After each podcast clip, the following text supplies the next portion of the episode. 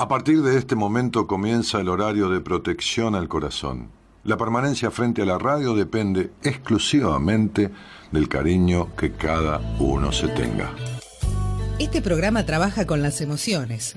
Cualquier semejanza con la realidad es tu responsabilidad, ya que solo vos podrás afrontar lo que fuiste, lo que sos y lo que querés ser ante un imprevisto impacto con ciertas verdades que desconocías. Entendemos que quizás hayas estado huyendo demasiado es hora de dejar de escapar. Gracias por volar con buenas compañías. Con ustedes, Daniel Martínez. Hola, buenas noches, ¿cómo estás?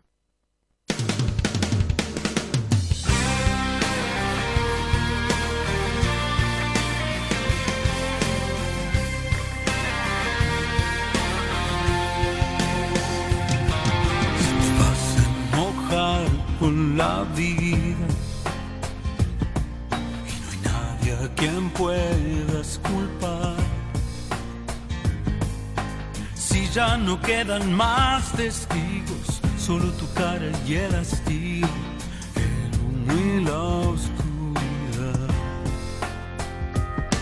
Si las dudas te tienen atado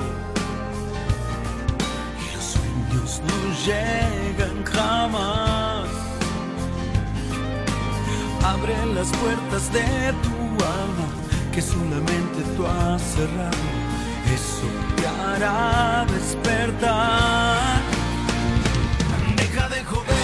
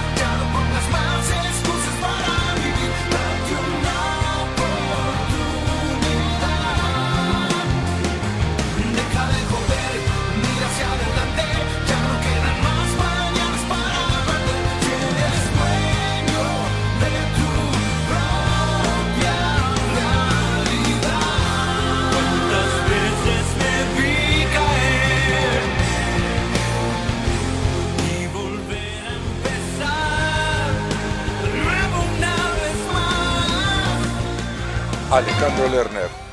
Alejandro Lerner abre la semana de buena compañía con este tema, Dame más retorno. El tema se llama Deja de joder.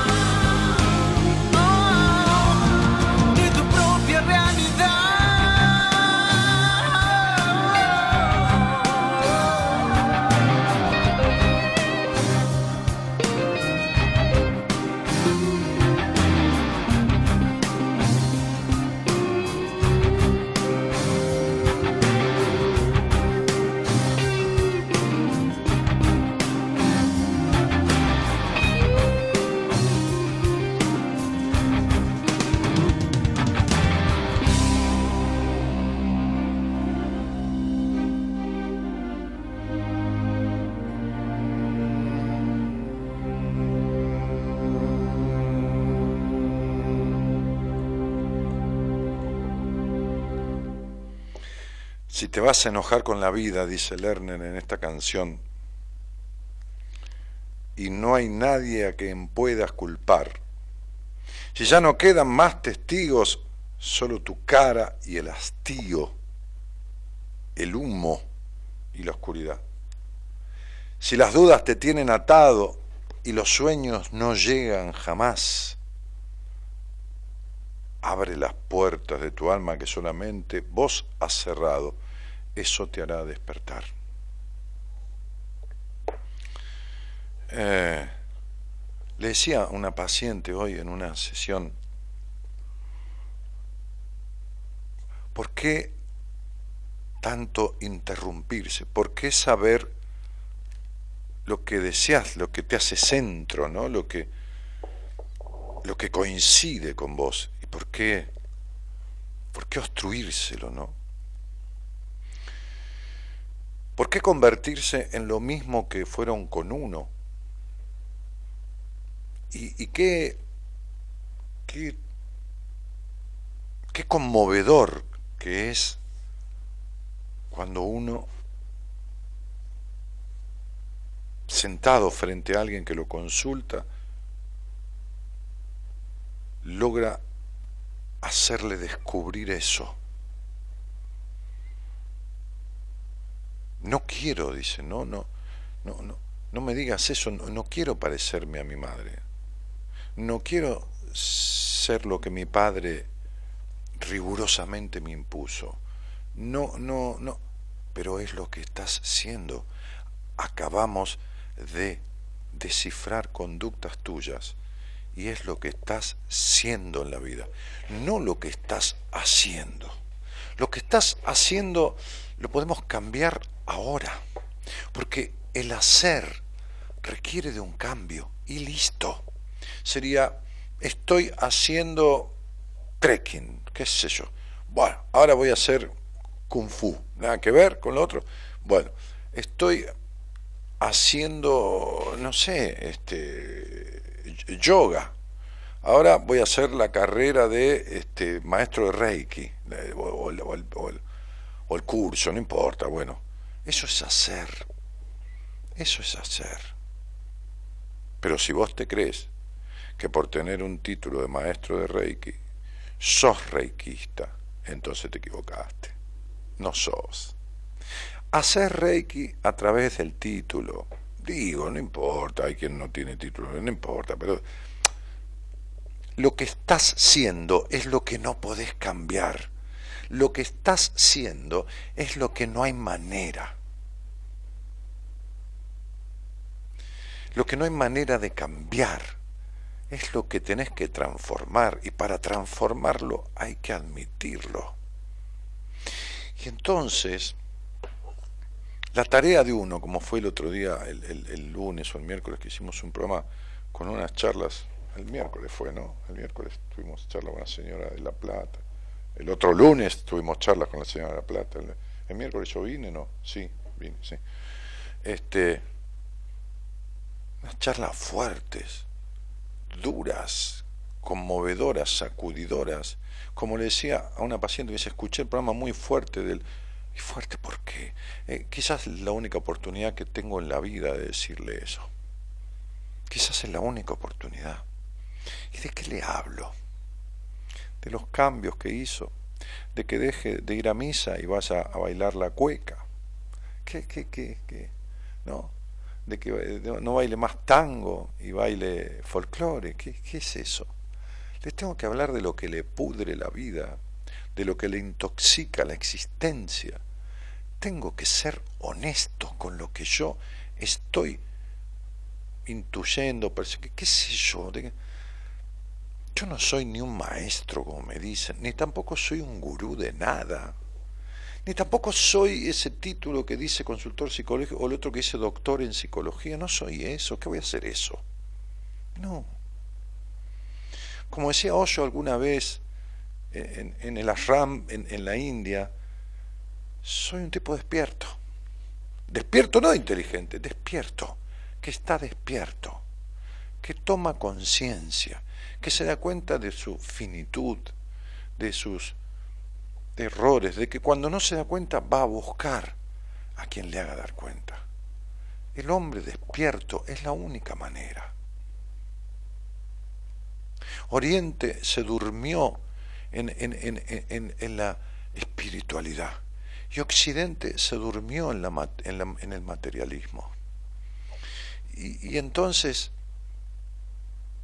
despertar, así como con mucho dolor, con mucho sufrimiento, con muchísimo sufrimiento, por lo menos el que yo me podía bancar. Tuve que despertar una y otra vez en la vida y lo sigo haciendo muchas veces, porque no se puede aprender para siempre. De la misma manera es tu tarea, despertar. Y entonces ando por la vida, despertándome a mí mismo, cuando me adormilo en el materialismo de Occidente o en el espiritualismo de Oriente, cuando me paso de ansiedad y no tengo calma, o cuando estoy demasiado calmado y entro en un hastío. Y entonces sería el darme cuenta. Y luego del darme cuenta, el saber si puedo o si no puedo, y si no puedo, buscar ayuda como lo hago siempre, no todos los días, no todas las semanas, si no, no habría aprendido nada. Pero siempre que encuentro algo que me está haciendo ruido y voy por la vida logrando despertar la mayoría del tiempo y acompañando a despertar a los demás. Voy por la vida así, de esa manera. Hace 15 días alguien que yo creo haber acompañado a que esa persona despierte, porque es el otro el que despierta, es el otro el que toma conciencia, es el otro que logra discutía yo con un señor de Italia, creo que lo contaba otra vez, no discutía, pero él decía, el mérito es tuyo porque fue paciente mío, ¿no? Vive en Italia y vino desde Italia a un seminario. Y, yo le decía, no, el mérito al principio es del terapeuta, de poner al... El otro día yo contaba, estaba con una paciente que hoy tomé como paciente, ¿no? que la había visto una entrevista hace tiempo y yo no tenía lugar y le dije, escribime a partir del 15 de julio. Bueno, rigurosamente me escribió y entonces estaba en, el octavo mes de terapia. Entonces eh, le dijo a su terapeuta, está bárbaro que vos me escuchás siempre, pero ¿por qué no me das alguna, como alguna consigna para yo poder pensar y elaborar eh, durante la semana? Y la terapeuta le dijo, no, vos pensás lo suficiente, vos ya te haces las preguntas que son necesarias. Y se fue, pobre, claro, cansada de hablar sola como un loro y que este, entonces digo, la, tarea de, uno es acompañar al otro a que descubra lo antes posible, porque el sufrimiento emocional, mental, psíquico, vincular, es terrible, es terrible. Y me escribía una, una, una, mujer que fue paciente mía, que fue, que lo sigue siendo, no, no, no está en tratamiento, no se puede decir un ex paciente, pues sería alguien que un ex marido, alguien que no me voy a casar más, qué sé yo. Este, soy un ex alumno que voy a volver al secundario, pero un ex paciente es horrible, es un paciente que está de alta. Y me escribió algo en el, WhatsApp, en el celular de mis pacientes. Yo voy quitando de la lista de difusión que le mando apuntes todo esto, porque, porque si no, no sé a quién atiendo. Y si dejara a todo el mundo en esa lista, bueno, tendría que ser 400 personas. Mando una, una notita y me, me, me, responden 400, y me vuelvo loco. Pero eso no quiere decir que no me escriban, están fuera de la lista de difusión, pero siguen siendo un contacto. Entonces me escribió y me dijo, logré tal cosa, qué sé yo, ¿no? Todo eso charlando con ella, dando la devolución le dije, un día esto tenemos que charlar en la radio, porque sos uno de los tres casos más emblemáticos que tuve en mi vida, como, como terapeuta, ¿no? Como, como paridor de almas, digo. sí, sí, viste que el, otro está naciendo, el partero ayuda a sacarlo, ¿no? Pero, pero el otro está vivo y está peleando y empuja el bebé y, eh, para salir y tiene su vida y, uno ayuda nada más. Así que nada, ¿está, ¿está al aire esta chica? Sí. Este, vale, ¿estás por ahí? Estoy acá. Sí, ¿cómo te va? Valeria está, vive en Irlanda después de haber vivido en Argentina y muchos años en España y ahora muchos años en Irlanda. Se te escucha divinamente. ¿Vos a mí también? ¿Me escuchás? Sí, escucho muy bien. Bien. ¿Estás dormida? No. No, no. Me bajé a la cocina porque si no estaba ahí media dormilada. Pero estoy bien. Ah, ok, ok. Sí, vale, este, yo, yo te decía el otro día y, y como no como digo siempre, la mejor mentira la verdad, y te decía en privado en el, WhatsApp, que, ha sido de, en, el menor tiempo posible uno de los pacientes de, de los tratamientos más emblemáticos de transformación que he tenido. Lo digo ahora en público porque esa es la verdad, no, no digo cosas que no sean así. Este, nosotros laburamos juntos en terapia unos 6, 7 meses, 8, no recuerdo cuántos fueron. Sí, unos 6 meses. Unos 6 meses. Eh, ¿Vos habías nacido en Argentina y te fuiste del país a qué edad? Y cumplí 16 años en Madrid. ¿16 años en Madrid? Mm. ¿Y, ¿Y, por qué? ¿Y cómo te hiciste para irte tan joven, tan tan fuera de lo legal, digamos? ¿Te, te, dio autorización tu padre? ¿Cómo fue? No sabía eso. Sí, me dieron, autoriza me dieron autorización mediante un juez. Ah, sí. sí. Mi, mamá ya no estaba y me fui unos familiares. Ajá, sí. Este, para eso tuvo que firmar tu padre también. Sí. Ajá. ¿Y el vínculo con tu padre era como para que te firmara o te firmó porque, digo, mejor así te vas, sería? Sí, fue mejor así te vas. Ajá, mejor así te vas. Este, y entonces fuiste a vivir de unos familiares en España. ¿Hasta qué edad? Exacto. ¿Hasta qué edad?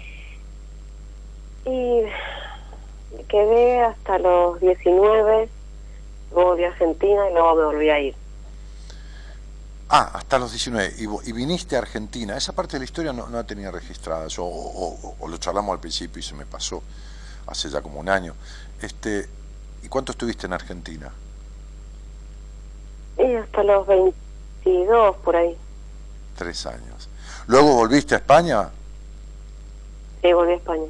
Ah, bien. ¿Y te casaste allí? Me casé en España, sí. ¿Con un español? Sí. ¿Y a qué edad fue, vale? Y sobre los 23, no me acuerdo mucho, prefería no acordarme, pero bueno, fue una etapa, sí. ¿Estuviste? los 23. ¿Estuviste cuántos años casada? Creo que eran seis, pero no recuerdo bien si era así. Sí, exacto, seis. Vale, ¿qué fue, qué fue lo... quitando este esta etapa de tu vida, este último año, año y medio, dos años, ponele un año y medio, ¿qué fue lo mejor que viviste en tu vida? Lo mejor que habías vivido en el pasado.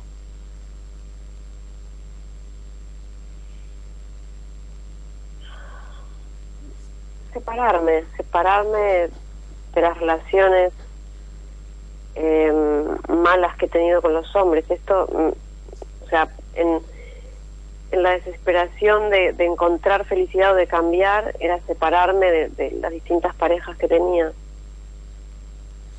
En la a ver, perdóname, o sea, era separarte para buscar nuevamente y encontrar esa felicidad. Era, era buscar y buscar. Bueno, no la, no la encontré sí, decididamente no la encontraba en esa época, claro. No, no, no, está bien. Creía que sí. Está bien, está bien, está bien. Digo, como si el otro fuera, eh, yo el otro día le mandaba a mis pacientes este, actuales un, un apunte que decía las siete, que voy a escribir algo para Facebook, ¿no? Las siete cosas que una pareja no te puede dar, ¿no? O sea, como que buscar que el otro las traiga, ¿se entiende? Uno puede compartir cosas y bueno, pero como si el otro fuera un, un hado madrino o el mago Merlín que tiene que traer la, determinadas cosas. Pero esto no sucede porque, porque es uno quien debe propiciárselas en general, ¿no? o por lo menos poner una gran parte. Eh, eh, Exacto. Eh, estas, estas parejas, ¿en qué?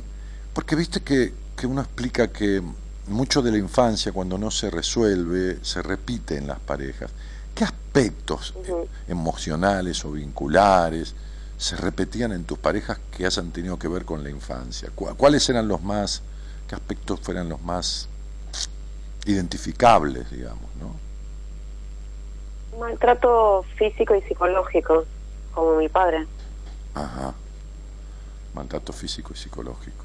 ¿Eran alternativos? A veces había en alguna pareja maltrato físico y en otra psicológico. Sí, iban alternando. Cuando nosotros empezamos, vos estabas, empezamos en terapia, vos estabas o habías estado, o estabas terminando, o, todavía estabas medio sí, medio no con alguien que, que no golpeaba, pero sí maltrataba psicológicamente, o ya habías terminado por Sí. No, yo empecé con vos porque él, o sea, lo había encontrado teniendo relaciones sexuales con otra piba y, entonces en la búsqueda esta de desesperación, de no saber qué hacer y demás, eh, te encontré a vos mediante otra persona que te me recomendó para contactar con vos. ¿Alguien también que vive en Irlanda o alguien de, de otro país era? La chica que yo veía No, ella vive acá. Ahí. Sí. Eh, y, y... ¿Habías hecho terapia? Sí. ¿Allí o en España? ¿En Irlanda o en España? No, en, España. ¿Cuánto tiempo? Pues cuatro o cinco años. ¿Qué había pasado en tu terapia de bueno, vale? Porque son cuatro o cinco años y realmente te sostuviste, evidentemente te, te ayudó a sostenerte, ¿no? O a sobrellevar.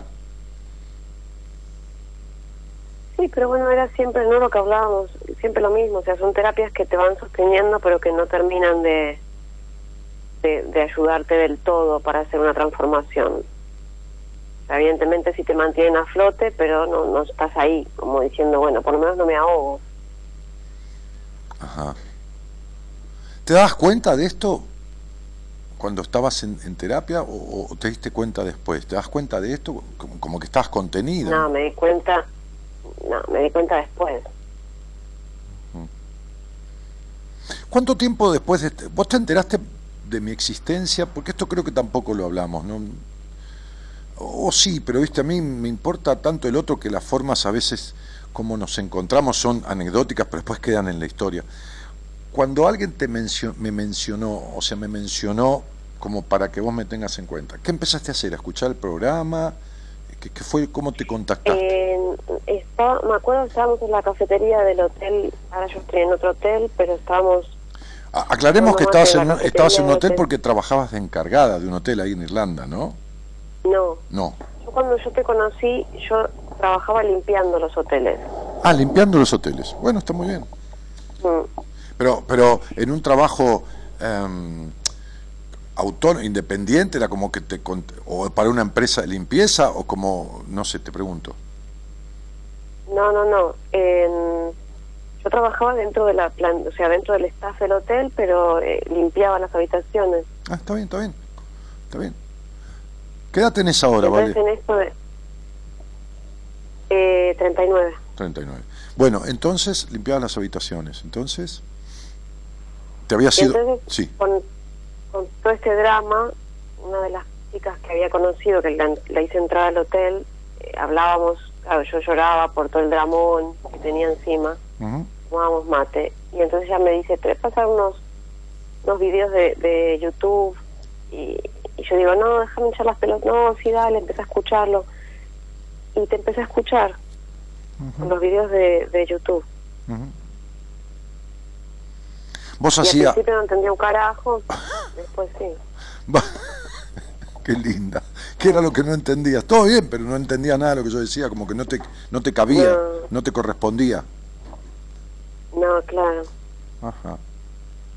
¿Y, cuánto, cuánto hacía que habías dejado de hacer terapia? Claro, ya no estabas en España, habías dejado esa terapia de España. no me acuerdo, pero hacía bastante, pero aparte no, no me daba, pues yo no tenía ni idea, o sea, de mira lo que me hace el otro, no mira lo que yo me estoy haciendo, mira lo que me hizo, mira lo que me hizo. Es más, cuando empecé con vos solamente repetía, Ay, sí. mira lo que me está haciendo. Sí, sí, ay, sí, sí, me acuerdo. No, pero no solo eso. Eh, me, acuerdo una frase. Eh, Viste, yo tengo memoria, ¿no? Cuando estoy en proceso y ya de las cosas que son significativas de un paciente. Bueno, me acuerdo si me encontró de casualidad, si alguien le dijo de México, como la otra vez una, una chica de, me acuerdo de qué país, me dijo, porque en un chat una paciente tuya de México me dijo, eso, eso es anecdótico, pero me acuerdo una frase cuando vos estabas con este señor que dejaste de estar por esta infidelidad, pero que todavía estabas, porque, o sea, era como que físicamente o, puteabas, pero estaba todavía más prendida, ¿se entiende? En esa, en esa locura, este, locura entre comillas, ¿no? Eh, me dijiste una frase que a mí me mató, me mató porque dije, bueno, acá vamos a hacer cirugía, dije yo, ¿no? Porque, este, y, y cirugía mayor, este, porque vos le mandaste un mensaje en un momento a este señor,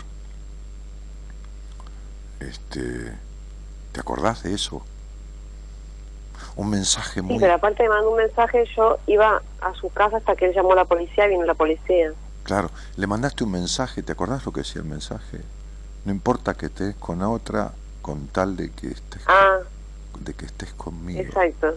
horrible. Sí, horrible, horrible. O sea, no, no, te, no te estoy criticando, estoy trayendo cosas para que... Sí, no, pero sí ahora me acuerdo. Para que tomes cuenta de lo que yo, fue hace un año, de eso, de lo que yo tomé cuenta y dije, no, no, acá vamos a tener que hacer un, ¿no? Este, dinamitar los cimientos, ¿no? Como digo siempre, para voltear una montaña, empezar de arriba es un quilombo, poner dinamita abajo y, y la tirás a la miércoles, ¿no? Entonces, este, bueno, en tiempo y forma, tampoco, viste, con una persona uno puede, pero, pero digo, trabajar a fondo ciertas cosas, porque en la locura del dolor, por la situación, pedías el pedías quedar reducida a tu mínima expresión, sería pedías limosna afectiva, ¿se entiende? Vale. Sí, terrible. Sí. Sí, no es nada, no es para que te azotes, ¿eh? no, no, al contrario, es para que valores, para que valores lo que vos has hecho y, logrado. Hace, hace tres días, bueno, después que te mandé el mensaje y tal, hace tres días estaba esperando el, el autobús y yo venía escuchando música y cuando yo te decía estas cosas, que vuelva aunque esté con otra, no importa, era no paraba de llorar. Vos me dijiste una vez, cuando te vuelvas a cruzar con este pelotudo, después de la terapia, te vas a cagar de risa. Y vas a decir, no, yo, te voy a decir, lo, yo, yo, te voy a decir lo que yo te dije, yo te voy a decir lo que yo te dije, porque viste, yo soy clarito, yo te dije, vas a decir cómo me cogí esto. Bueno, pues hace tres días me encontré en la parada del autobús, que yo no me di cuenta que estaba en la parada del autobús. Y entonces como giré la cara y me saludó. Y empezamos a hablar y empecé a reír. Me decía, ¿de qué te reís? Le digo, digo, no, de algo que me dijo alguien a quien tengo mucho cariño. ¿Cómo te pudiste coger este pelotudo? claro. Sentí muchísimo asco, pero aparte rechazo, como si, o sea, como diciendo, ¿qué, qué mierda? Estaba haciendo? O sea, increíble, o sea, el antes y el después es terrorífico. o sea, terrorífico en buena manera. Sí, sí, sí, sí, es, eh, es, es, diferentemente brutal. de una manera brutal la diferencia.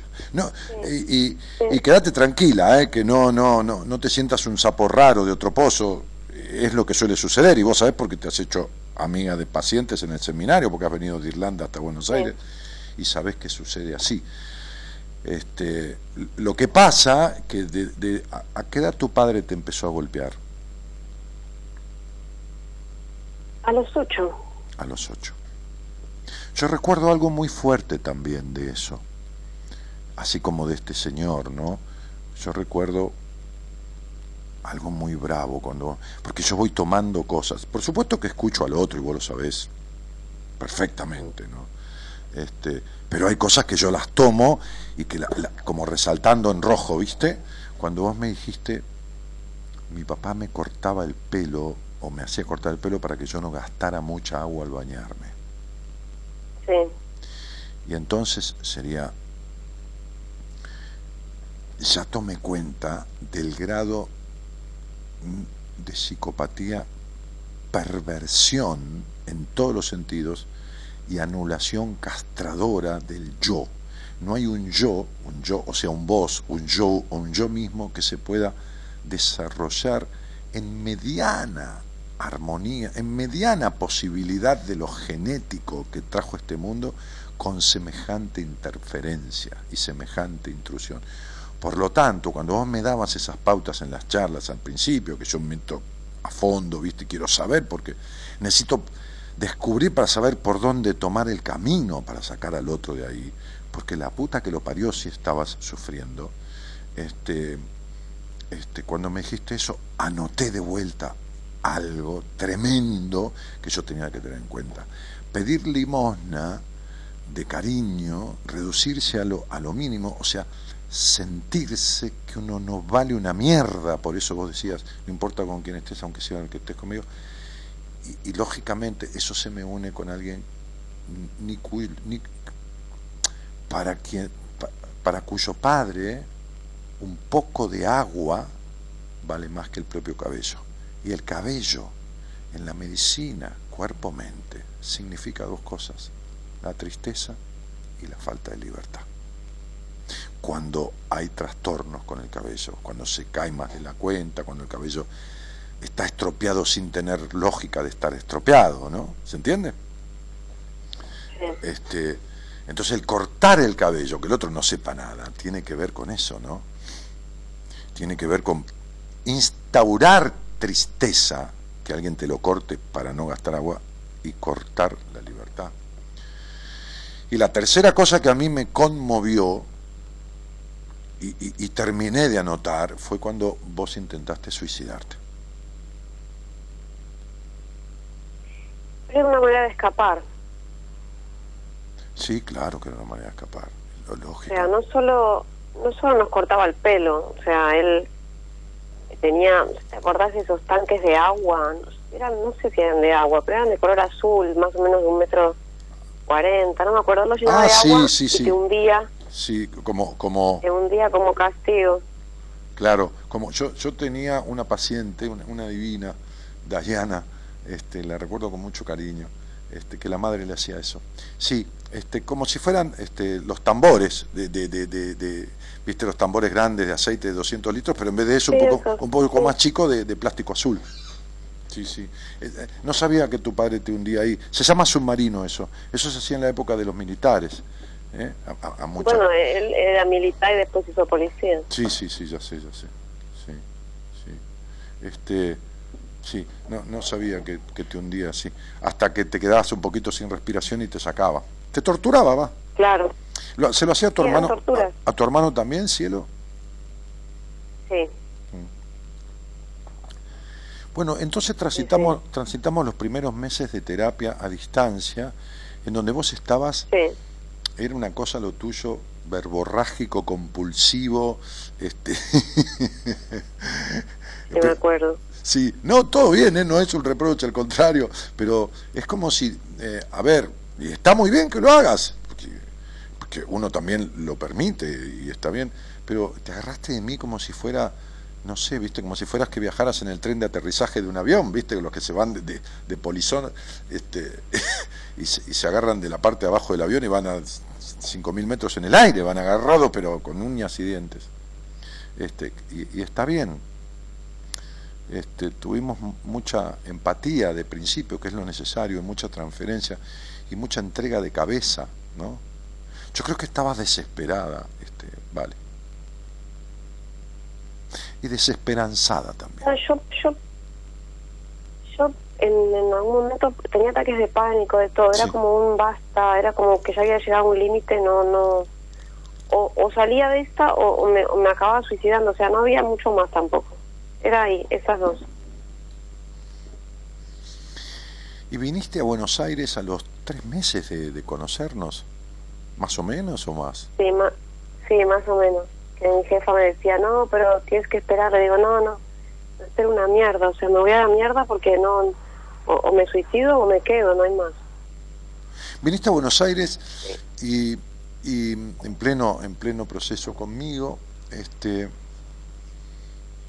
la primera cosa que yo bendije que hiciera, bendije en el sentido de mi aprobación, ¿no? Que hicieras, insté, insté a que hicieras, empujé a que hicieras. ¿Cuánto hacía que vos no venías a Buenos Aires, negra? Siete años. Que confrontaras con tu familia. Después de todo, no que te enfrentaras, que confrontaras, que fueras a ver a tu padre, a tu hermana, a tu hermano.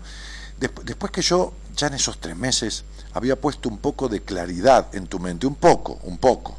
Por lo menos habías entendido muchas cosas y comprendido algunas, pero ya tu mirada no era que había cambiado, pero por lo menos había aclarado un poquito. Eh, ¿Se entiende lo que digo? Sí. Y te hice confrontar con ese padre, ir a verlo, estar, ir a ver a tu hermana. Y me acuerdo de tu compulsión a que yo empezara a atenderlos a todos. Querías que atendiera a tu hermano, a tu hermana, a todos. Y yo te decía, no, están locos. A ver si podés ver que están locos. Porque... Claro, porque es que no me, porque es que no me hablaban. O sea, como yo había empezado a cambiar. Claro. Yo estaba en la casa de mi hermana y no me dejaba irme, ¿te acordás? Sí. Me dijiste que me alquilara algo. Yo te dije, salite de ahí. Como sea. Dije, no te puedes sanar en el lugar donde te enfermaste, salí de ahí. Claro. Perfecta la frase. Que me escondió, que me escondió la ropa, el pasaporte, y no, no tenía nada y me fui con lo opuesto, me alquilé un, sí, sí. departamento, ¿te acuerdas? Por eso, no sé si era por Visa del Parque, por Devoto, por Versace, no me acuerdo. Por Devoto. Ahí está, sí. Sí, bueno, son los detalles a los que yo no le doy mucha bola, pero bueno, algo, algo así era. Este, sí, y vos querías que yo la atendiera, ¿entendés? Y, y, y lógicamente, o sea, ¿por qué eras vos tratable, ah, no porque ellos no lo sean, pero, y mucho menos en el momento yo te estaba tratando a vos, ni loco, porque vos te habías sido mal o bien, te habías llevado todo el maltrato vos misma que te hacías a través de los demás, que vos decías yo le echaba la culpa a los otros, pero era lo que vos te hacías a través de los otros. Vos aprendiste que uno se hace daño a través suyo o a través de alguien. Exacto. Y es más, yo no sé si esa frase no me la mandaste vos. No me acuerdo. No me acuerdo, no importa. Este, eh, eh, eh, y, y, tu hermano también. ¿Te acordás la violencia de tu hermano cuando volviste, no? Las amenazas y todo esto. Sí, bueno, sí, no, aparte me, quería quedar trompada siempre. Sí, sí. Le hablabas y le... marcando el lugar de... Le, le, querías explicar y te quería cagar trompadas el tipo. Sí. Sí, sí. Y tu padre reducido a la nada casi. En él. Sí. Mm. A la nada. Enfermo, corroído por dentro, ¿no? Mm. Sí, mi papá está hecho nada, pero sigue con el mismo maltrato de siempre. Lo que pasa es que como yo ya había evolucionado un poquito, ah. eh, él seguía. O sea, qué lástima que no te moriste, seguís viva. Te decía eso. te decía eso. Claro, como yo ya veía eh, lo que era, lo mandaba a la mierda, y entonces al final te dije, yo no quiero ir más, y me dijiste, no, no vayas más. No vayas más. Te y te dije, tiene armas, yo lo, mataría. Y me dijiste, si lo matas, lo salvas. Claro. Y tiene que caminar, él tiene que tener su, su sufrimiento. Me dijiste, no vale ni un tiro. Sí, claro, mi amor. Además, eh, yo ya a esa altura te quería mucho como empiezo a querer a mis pacientes, ¿entendés? Y yo no podía, por supuesto no puedo permitir que vos mates a nadie, mucho menos bendecirlo, salvo que sea en defensa propia en un momento, bueno, que va a ser tu vida o la del otro, que se vaya a la mierda del otro. Pero digo, te perdías para siempre 20, 25 años de cárcel. O sea, saliste de la peor... de, saliste de una de el, el, el tenerlo enfrente, después de haber pasado al principio, como hicimos el, el gran darte cuenta, de haberme dado cuenta mm. de todo el maltrato que había sufrido durante tantos años a causa del primer maltrato que era él, lo único que deseas es matarlo. Sí, claro, yo tuve que explicarte esto porque si no, no había manera. Porque la mente es tan hija de puta cuando está eh, domesticada mal que, que, produce hasta el síndrome de Estocolmo. O sea, alguien maltratado o, capturado se enamora del captor. No digo en este caso, pero te quiero decir, este, o permanece así, porque esto viene de atrás. Cuando vos te enamoraste de un gallego golpeador y te quedaste que te cagó a palo seis años, digo, con, toda la bronca, este, era repetir, era estar con el padre, y era repetir ese mandato, serás maltratada y serás golpeada.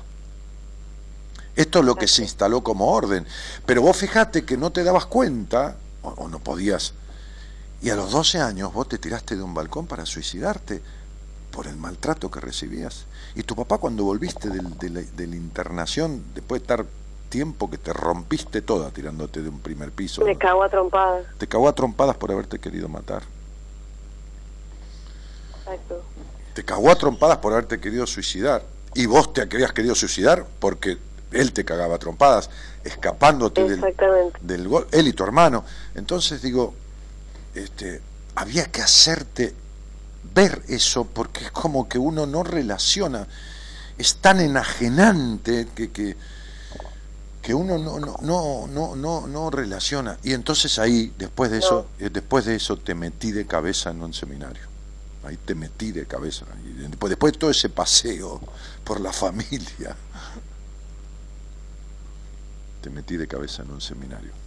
Porque ese fue el mayor objetivo por el cual te hice venir a Buenos Aires. Digo, confrontar con la familia, ver la realidad después de haber entendido bastante, entender y comprender más aún habiendo estado ahí presente y, acompañarte para que no le pegues un tiro a tu padre, porque tiene que vivir para hacerse mierda. Lo salvás y lo matás.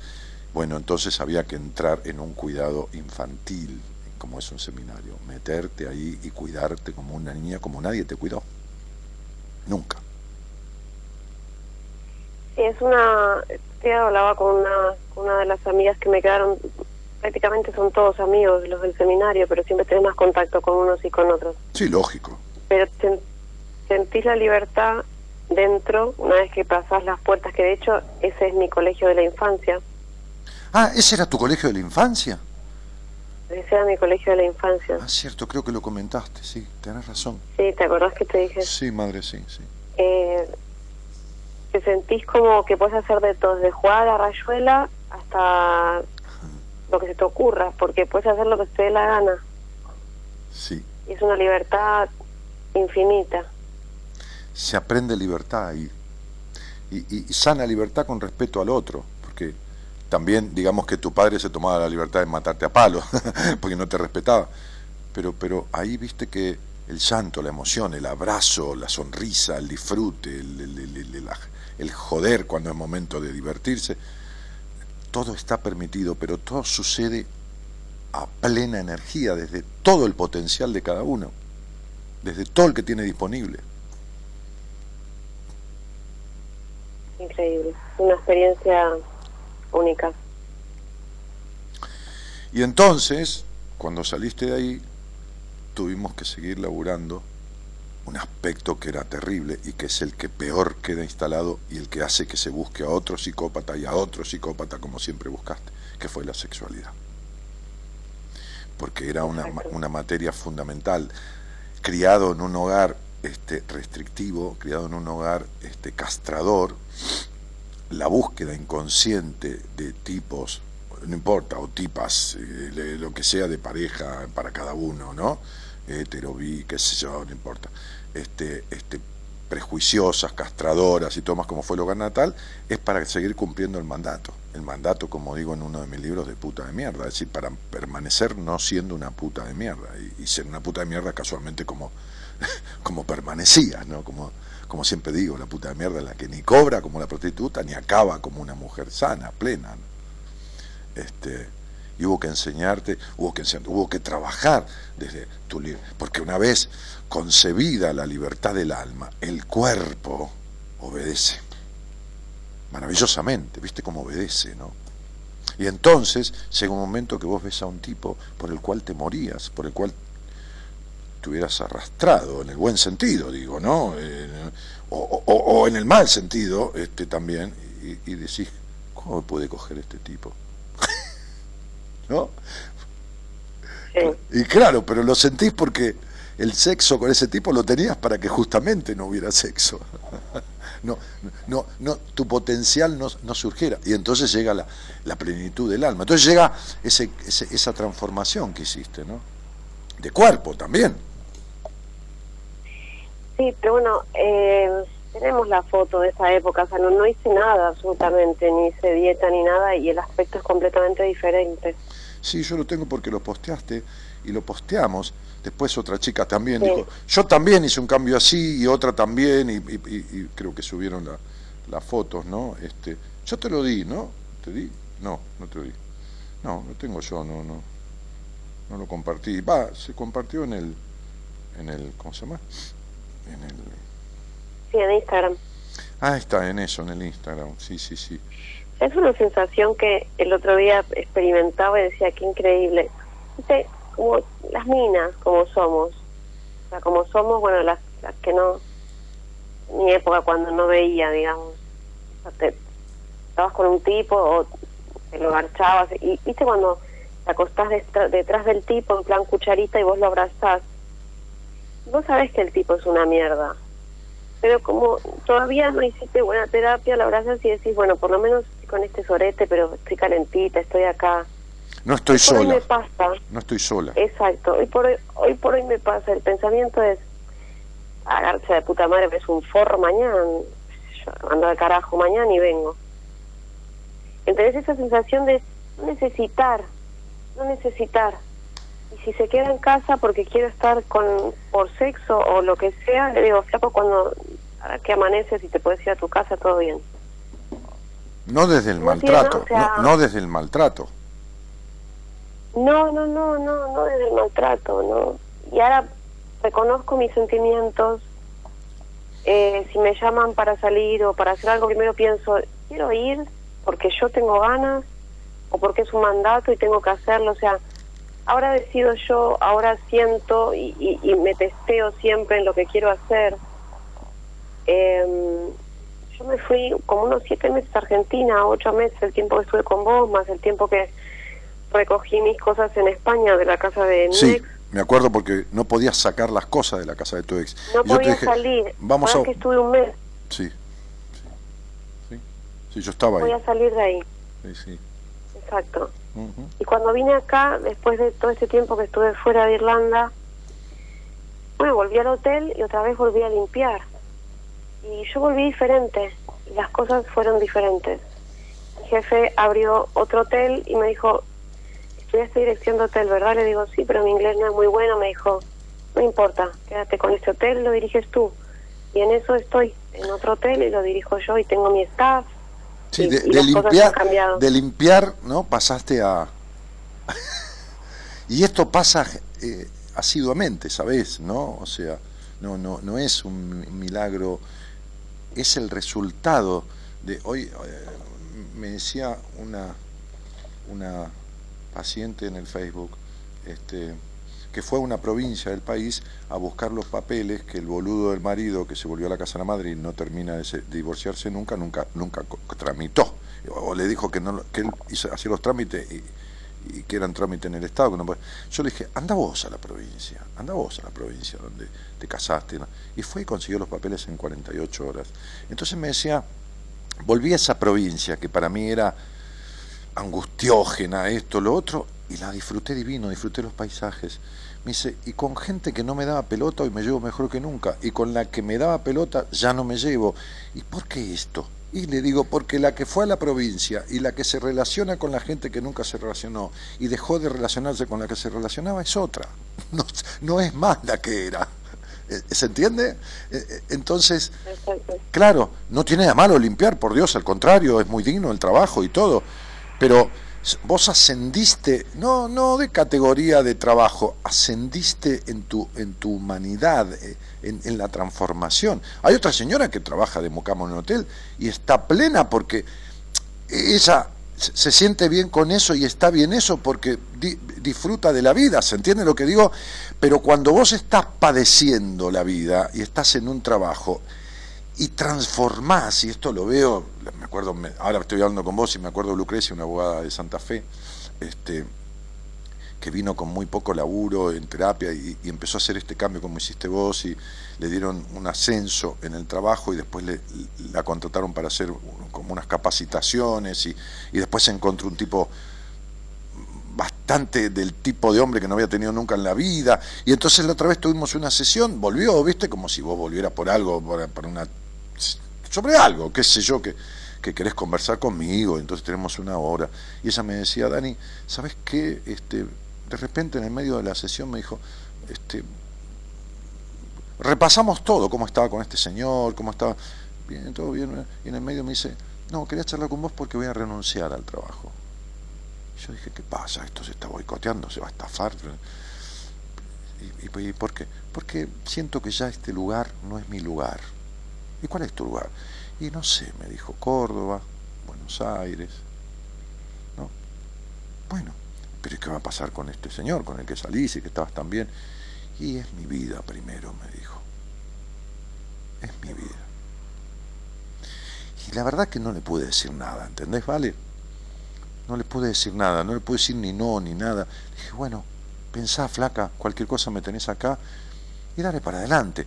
Había tomado una fortaleza tal que lo que siempre, no lo que siempre, lo que anhelaba que era mejorar un poco económicamente, porque apenas si se podía sostener y, tener un encuentro medianamente lógico con un tipo que no lo había tenido nunca, todo había sido bastante desafortunado. Cuando lo encontró y lo experimentó, precisó más, no más de tipo, más, más para ella, más salirse del lugar donde se contagió, ¿entendés lo que digo?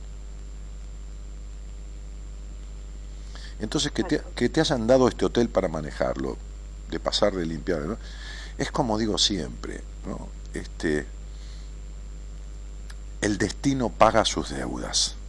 Sería, hay una deuda del destino para quien llegue a determinado lugar que vino a aprender a llegar en esta vida. Cuando lo logra, el destino paga sus deudas. Y eso no quiere decir que no haya un día de angustia, que no haya un día de enojo, que no haya un día de qué sé yo qué, o dos o cuatro. Pero sí que el promedio de los días de tu vida, el promedio, deben ser satisfactorios. Exacto, eso no lo tenía. No, no lo habías tenido, claro, por supuesto, con ese, con ese andar.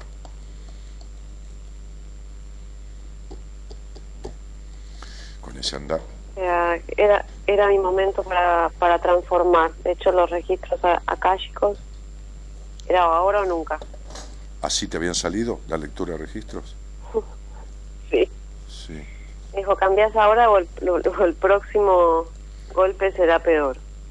Ajá. Ajá. Sí. Sí, qué increíble, ¿no? sí. Sí, no lo recuerdo, sí. Pero eh, bueno, yo leí el informe. Hicimos la terapia, me decía cerrar el kiosco, olvídate de todo. Cerré el kiosco, olvidé de todo. Decididamente me, me ocupé pura exclusivamente de esos meses de terapia, porque aparte me quedé sola. No hablaba ni Dios. No, por supuesto. Claro. Por supuesto. Y, o sea, yo creo que decididamente em, es lo que lo que mejor me pude haber regalado. ¿El qué? Haberte encontrado, o sea, bueno, te encontré mediante otra persona, pero no importa. podía haber no continuado. Ahí está tu foto, ahí está tu foto puesta en la transmisión, la de la que yo conocí y la que después terminaste. No sabes lo que nos cagamos de risa con esa foto, o sea, cada vez que la miramos, la gente del grupo y mis amigos, o sea... ¿Con la gente del grupo del seminario? Sí, también, nos cagamos de risa más. Ah, con la gente del grupo de Irlanda, con tus amigos de Irlanda. Sí, no, y con la gente del seminario también, o sea, la, cara lo dice todo, o sea... Sí, y, y, vale, eh, eh, tu cuerpo se transformó, desde ya la expresión y tu energía, Dios y la Virgen, pero el cuerpo se transformó, se marcó o adelgazó. Sí, perdí kilos.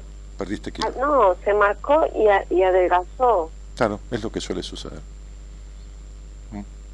Eh, fue como, ah, que te decía... Porque, a ver, tomalo bien, tomalo bien esto que te voy a decir, no es por el cuerpo. A ver, entendé, vos estás deformada emocionalmente, ¿se entiende lo que estoy diciendo? ¿No? Deja el cuerpo. Sí. Y esto se...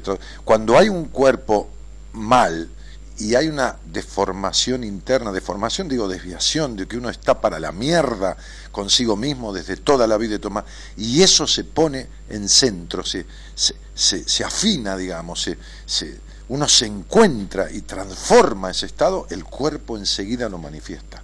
No hace falta dieta ni hace falta nada. Cuando recién llegué a Irlanda otra vez te dije, los tipos se dan vuelta y me miran. Claro. Sí, me acuerdo que me lo dijiste. Se han vuelto. También me dijiste. Me, también me parecía estupendo, me miraban ni Dios antes. Pero no era porque estabas más linda. No, negra. Era porque tu energía cambió.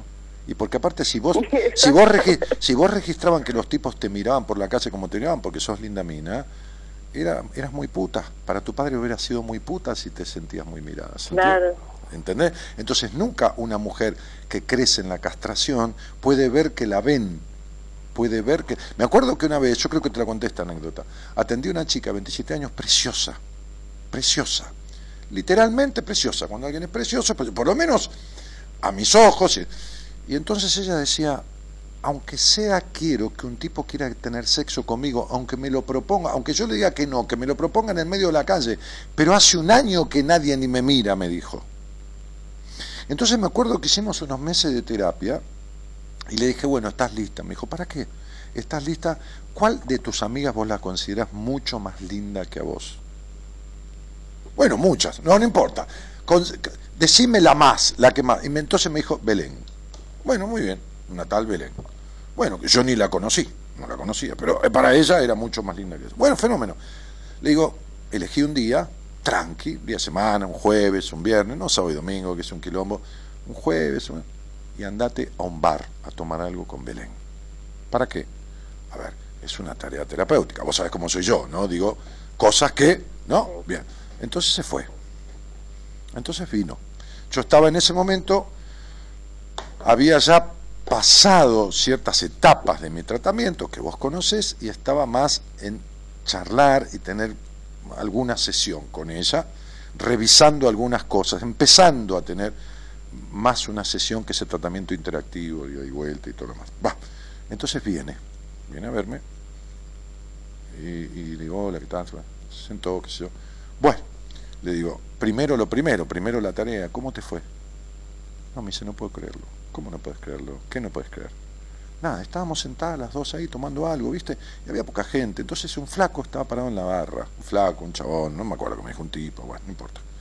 Entonces le digo, este, y entonces, y entonces en un momento se acercó, vino. Y para mí venía a buscar la Belén a charlar.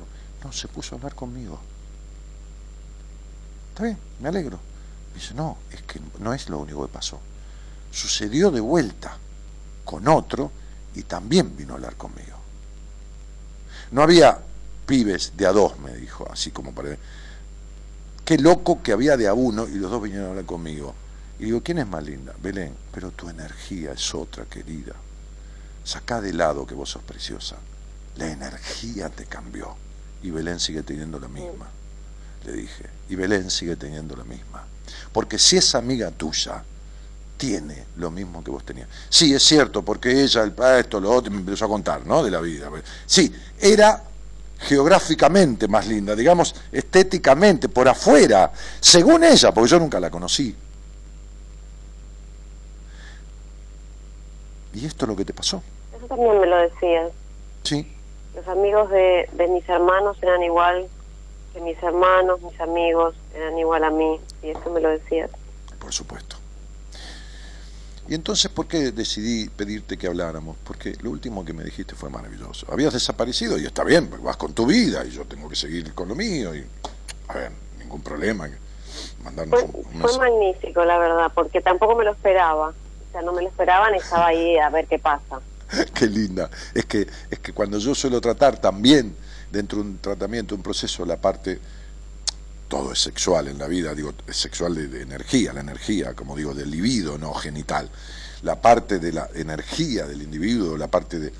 Y, abrir su cabeza y, y, romper con los mandatos y los prejuicios y las culpas y los complejos de puta, entonces después digo, tranquila, tranquila, que un día vas a sentir algo que Tranquila, no te exijas. Y entonces el último mensaje que me escribiste antes de Me dijiste, tuve tres orgasmos maravillosos y de vagina, vaginales, y, como con emoción, y me, y me pusiste en el mensaje, y me lo acuerdo, y no te lo digo por lo físico, te lo digo por lo que significa, por lo emocional. Claro, no me lo decías por el orgasmo en sí, sino porque... No, exactamente, fue como... Era un... O sea, sí que... Fue un orgasmo... atención a lo físico, pero fue otra cosa. Eh, a ver,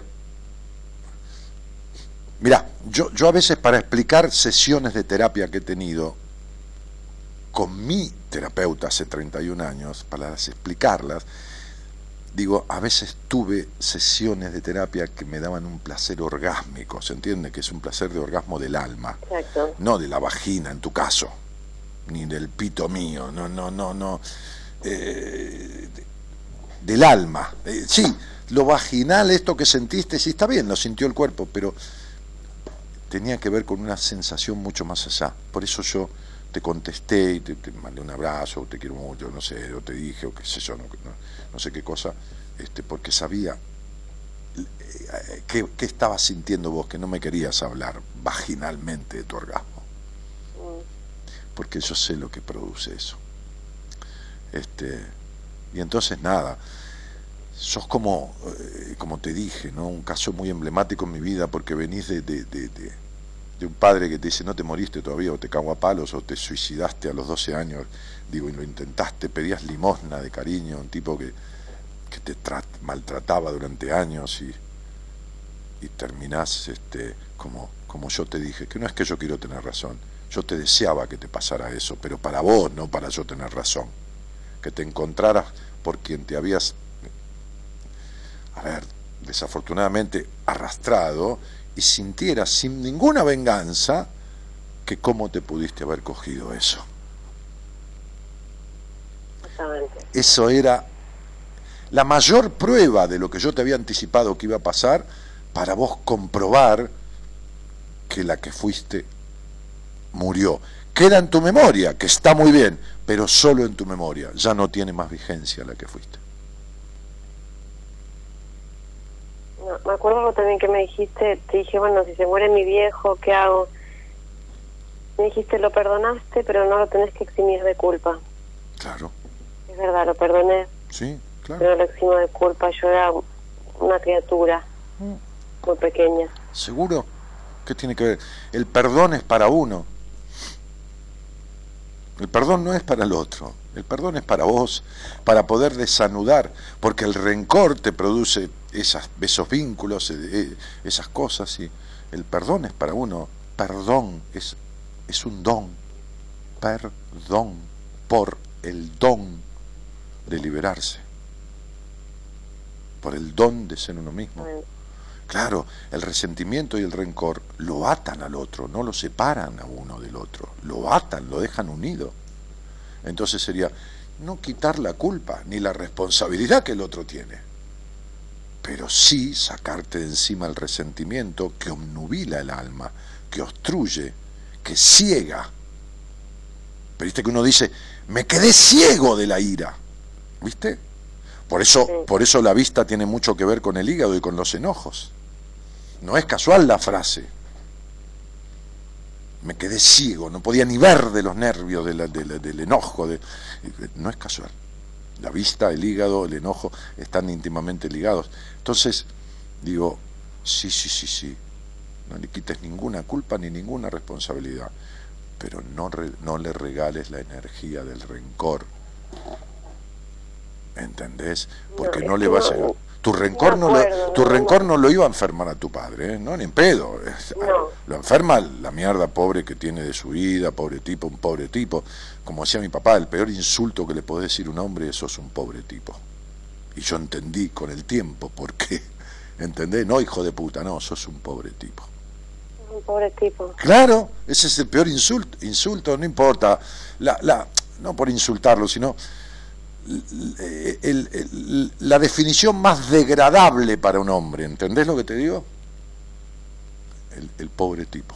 Una cosa que me di cuenta cuando te decía, tenés que ayudar a mi familia, era que cada uno tiene su momento de aprendizaje. Claro, Yo te decía... No puedes empujar a nadie a que haga terapia o que vaya al seminario. No, no. Cada uno tiene su momento.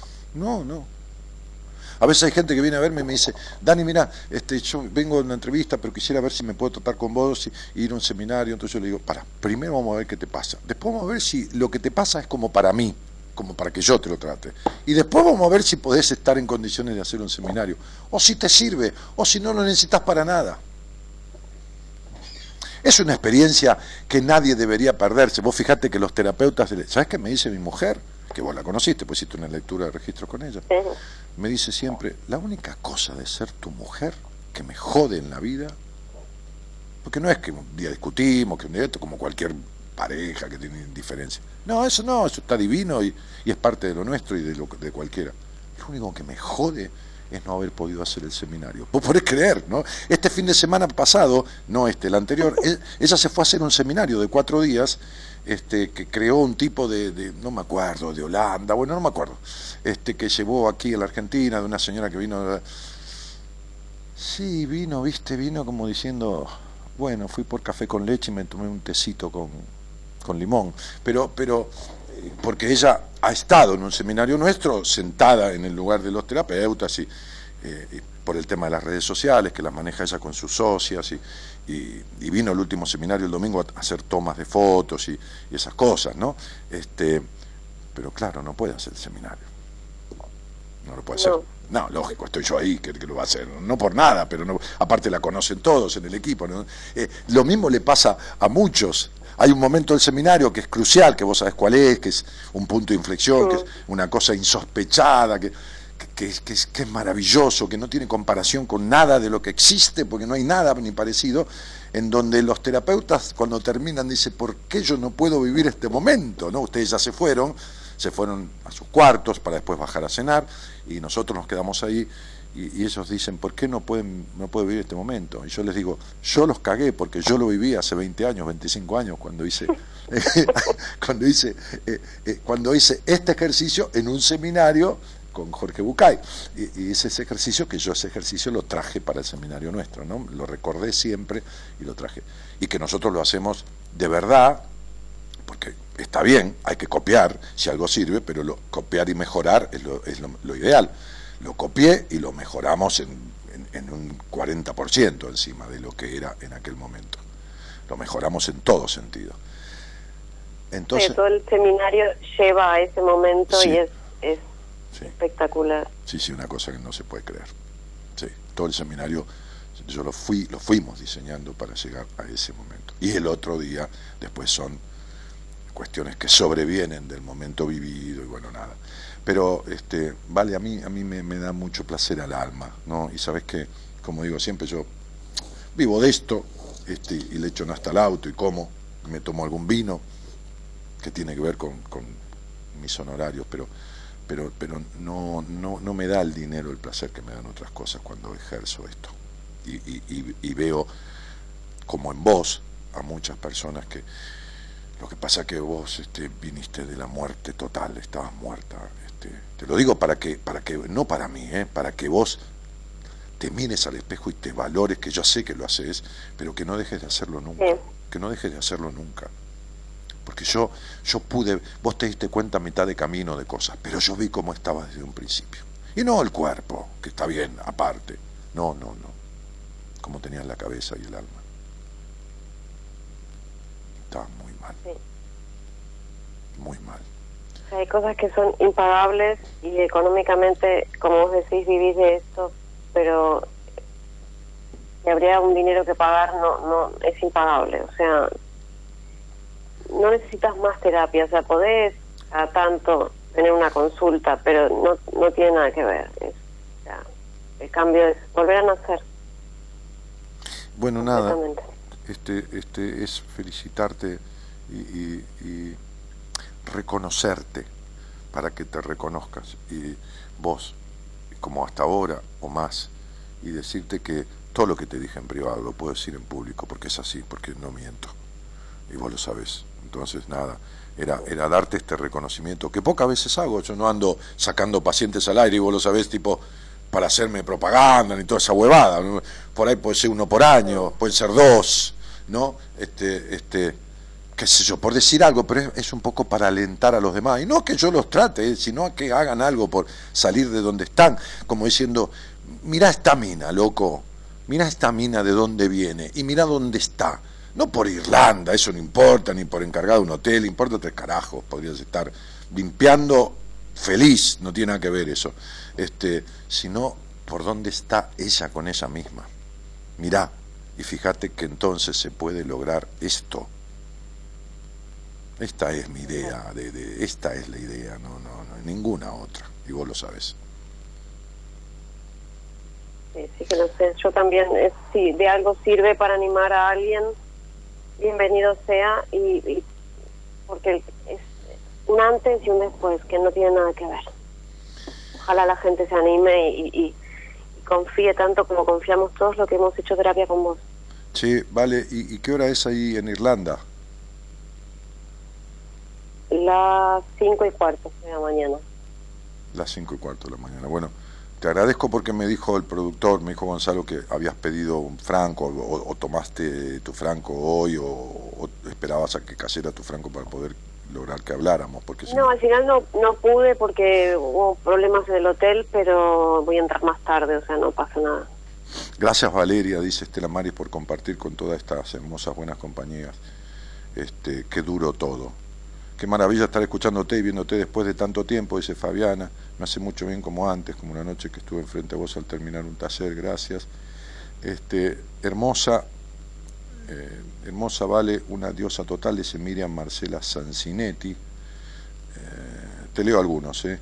Este, em, si es ella de la foto o del Instagram, leí esa historia, sos bella, me saco el sombrero por vos, te juro que te abrazo, dice la turquita Ale.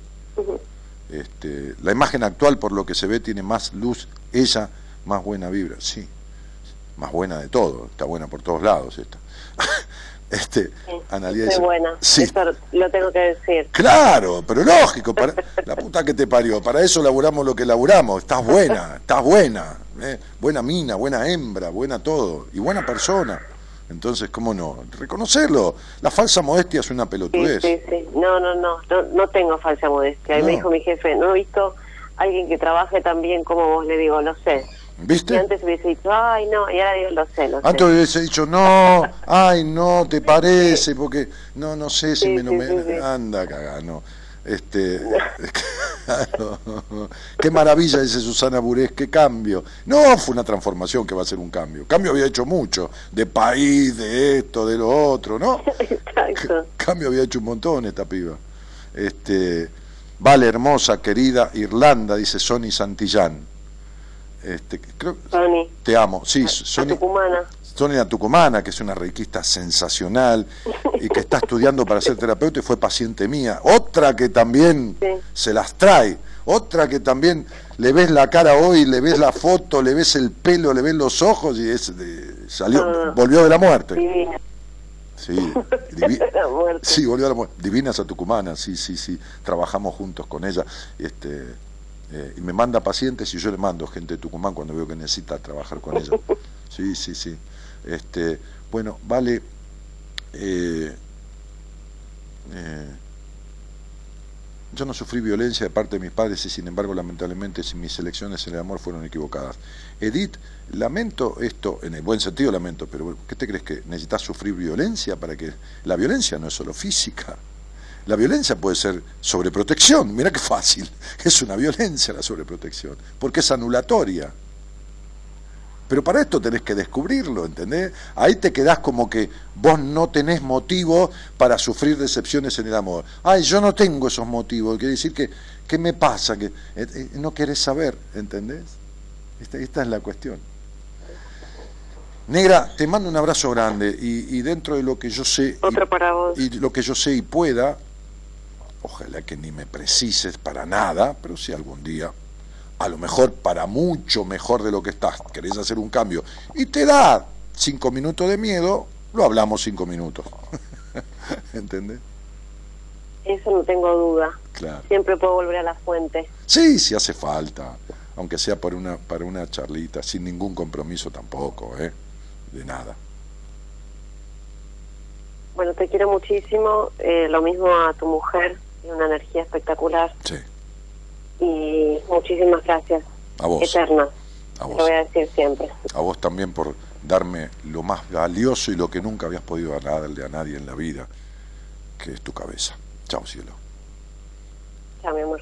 Chao, mi vida. Somos la buena compañía que no ve el medio vaso vacío, pero igualmente, de 0 a 2, lo llenamos juntos. Buenas compañías. Con Daniel Martínez.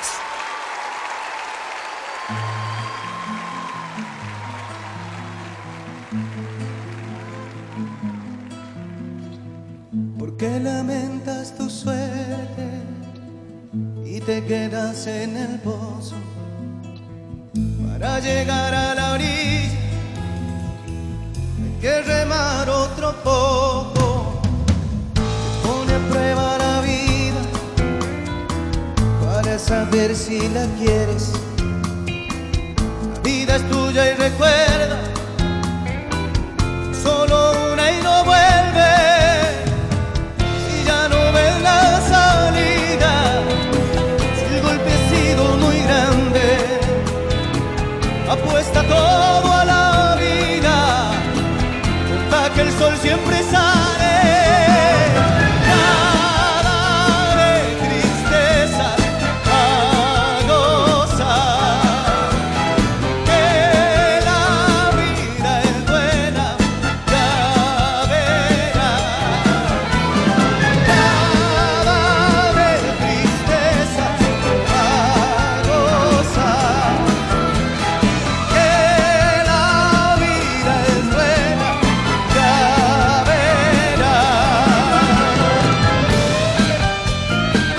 próxima Valeria pone una cadena hotelera, Dani dice Miriam, sí, cómo no, tiene tiempo y capacidad para hacerlo. Miriam dice, qué emoción, vale querida, hermosa transformación, Dani, bendito seas. Ella, que hizo todo lo necesario. Yo ayudé.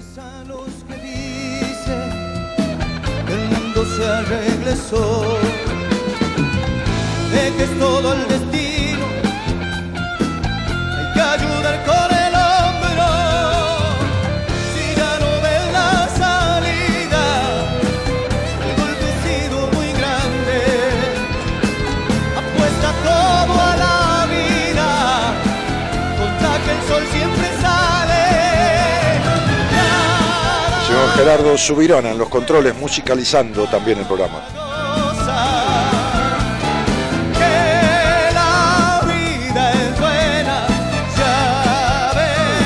El señor Gonzalo Camito en la producción.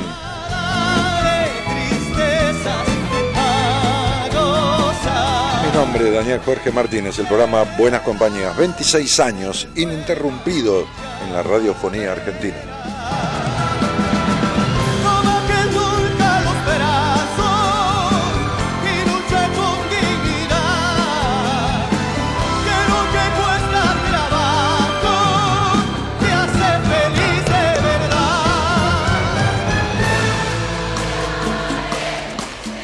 Marisa Prieto dice, Dani querido, hoy cumplimos siete meses de renacidos en diciembre de 2018. Ella participó de un seminario y sabemos de qué habla esta maravillosa mujer que está al aire, que se refiere a Valeria. Sabe de qué habla cuando habla de momentos del seminario que son muy secretos, ¿no? Porque si uno los cuenta, después del seminario no sirve para nada. Felicidades, Vale, dice María Laura Menéndez.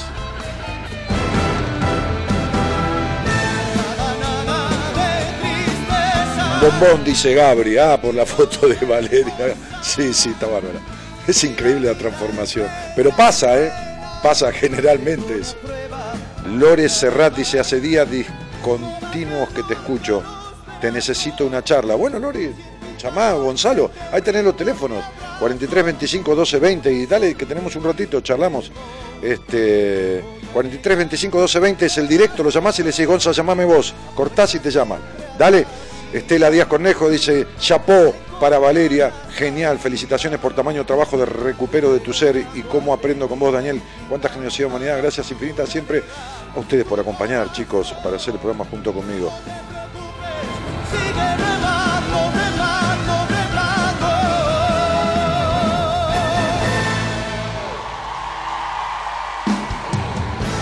Tendrías que hacer de nuevo taller del perdón y la culpa. No, cielito, no. El seminario tiene 40 veces eso y el, y el, y el taller, una cita con tu vida de 6 horas, tiene un trabajo interno con el perdón que es espectacular. Realmente lo digo, ¿no? Así como decía, la falsa modestia no sirve.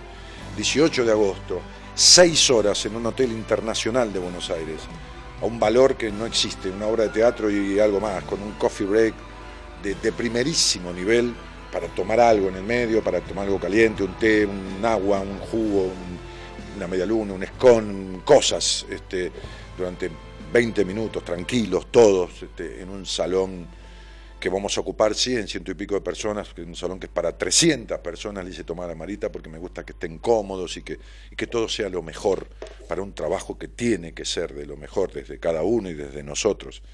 Este, no voy a dar más talleres hasta, no sé si el año que viene, este, este, va a ser uno más, pero no sé si no va a ser el último, nunca sé, pero, pero no, no, no,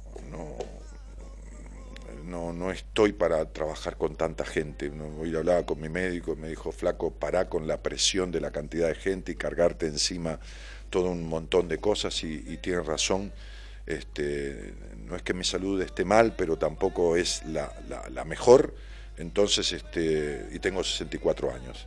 Así que mm, me vine a Buenos Aires desde Rosario como bajando y, los seminarios tienen que ver con un trabajo equitativo con todo el equipo, el taller tiene que ver con un trabajo mío en un 60-70%, este, y, y, son 100, ciento y pico de personas. Entonces, este, en principio, como uno nunca sabe cuándo es nunca, lo que digo es, este, voy a hacer este taller, este, con todas las ganas del mundo.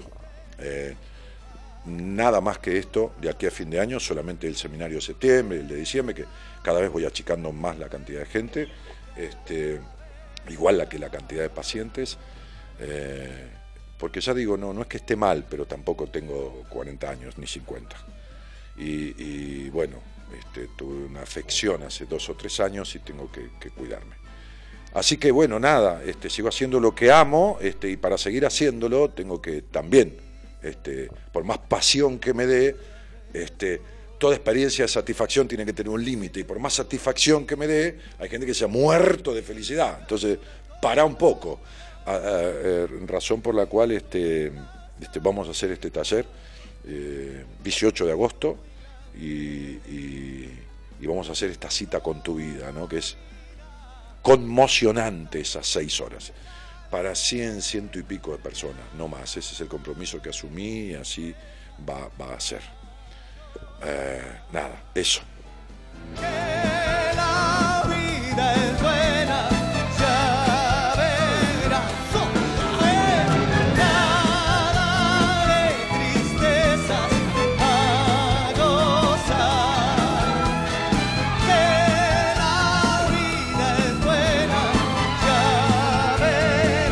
Decía Sabri que este taller, Una cita con tu vida, contiene todo lo que he hecho en, diferentes talleres de mi vida, en diferentes lugares del país, y algunas cosas que nunca estuvieron. O sea, tiene todo lo hecho y algunas cosas que nunca tuvo ningún taller.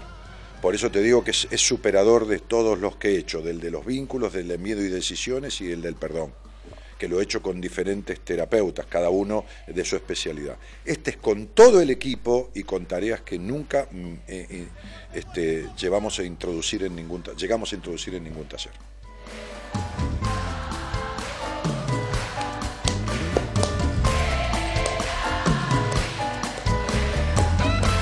Silvina la comi dice, Silvina, ahí está el link de. Vos ponés el link del taller negro, porque yo no entiendo un cuerno eso.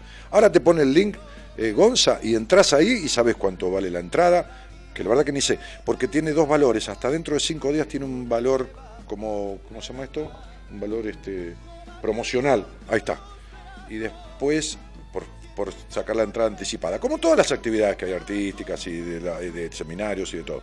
Este, y de ahí más tiene un, valor ya definitivo. Así que ahora Gonzalo pone el link, ahí está, mira, ahí lo puso, ahora lo estoy viendo. Este, y, entra ahí y te dice el valor, no tenés obligación de comprar nada. Eh, porque no lo sé, no sé con exactitud. Eh, todo eso lo maneja Marita.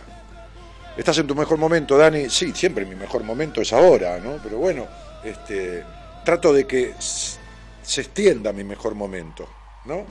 Este, no seas pelotudo, me dijo el médico, y no te vayas todavía, boludo, quédate un rato más. no era por quedarme ahí, era por otra cosa que me lo decía. Pará un poco, porque me empezó a decir, ¿qué actividad? No, no, no, no, no. No, me dijo, no, no, no. Listo. ¿Vas a hacer ese taller? Bueno, está bien, hacelo. Listo, me dijo. No, yo te conozco, yo te vi, me dijo, laburando, en público. Ok, tiene razón. Bueno, eh, Ángeles Sánchez dice, tengo una cita. Ah, Angie, llegaste. Eh, la próxima vez, no nos entendimos, quiero que vengas a la radio y hablar de, un poco de tu vida y un poco de toda esta profesión y de todo lo que empujás para ir adelante y, desde el área de la cardiología, lo que vos hacés y, lo que has este, incluso diseñado, inventado, qué sé yo, llamarle como quieras, este, negra. Entonces venís un ratito a la radio hoy viniste a, un congreso en Buenos Aires, venís un ratito y, contás que le puede servir a algunas personas, este, y, sos una tipa laburante y honesta, y, venite. Vas a venir desde Rosario al taller a, Buenos Aires, bueno, bárbaro. Si te quedás un par de días, porque si por ahí podés dejar a tus niños, si podés, cielo.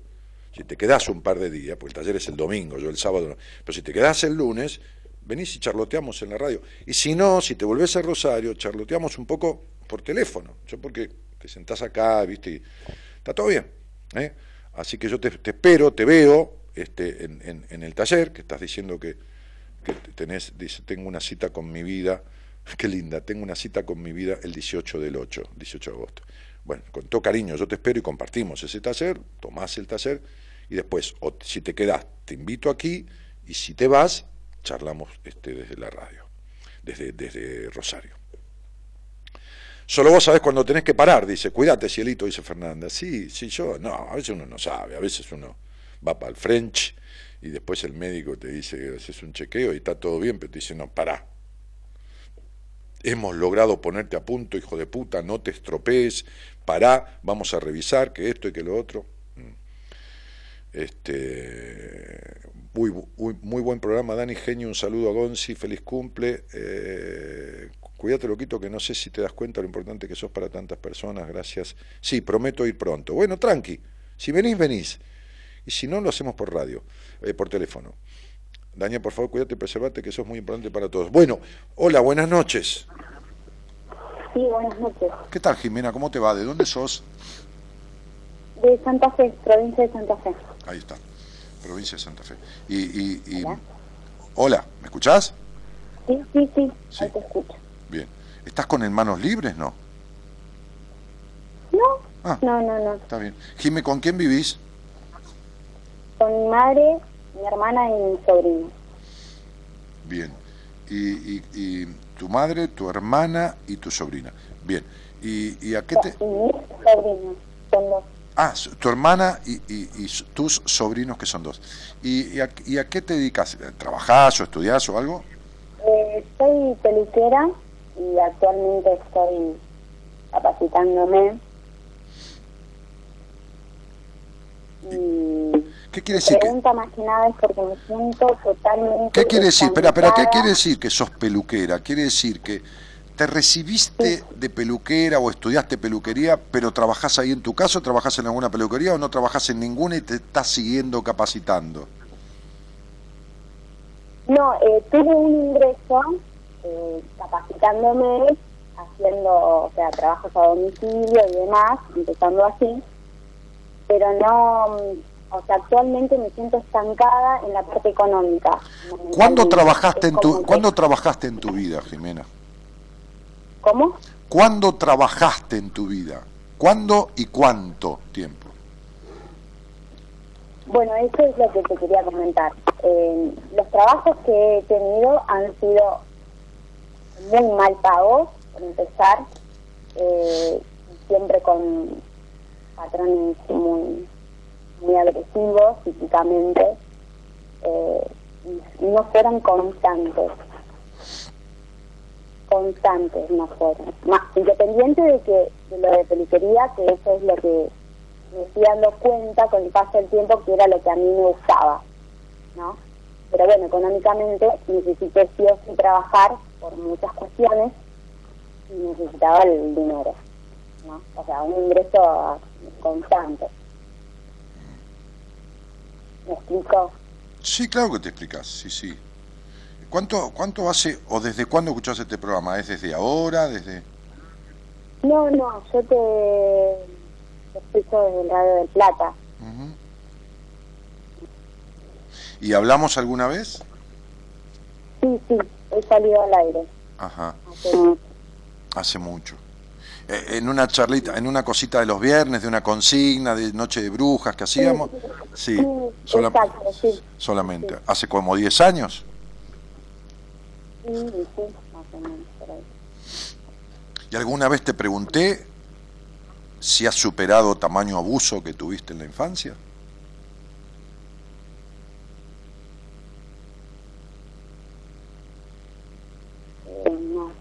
No te lo pregunté, entonces te lo pregunto ahora, Jimena.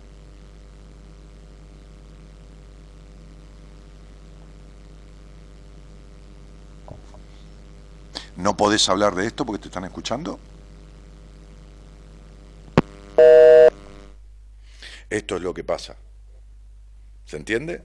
Ahí lo tienen. Entonces seguirá en ese estado de melancolía, de vínculos horribles, de vacío existencial, de todo. Esto es lo que pasa.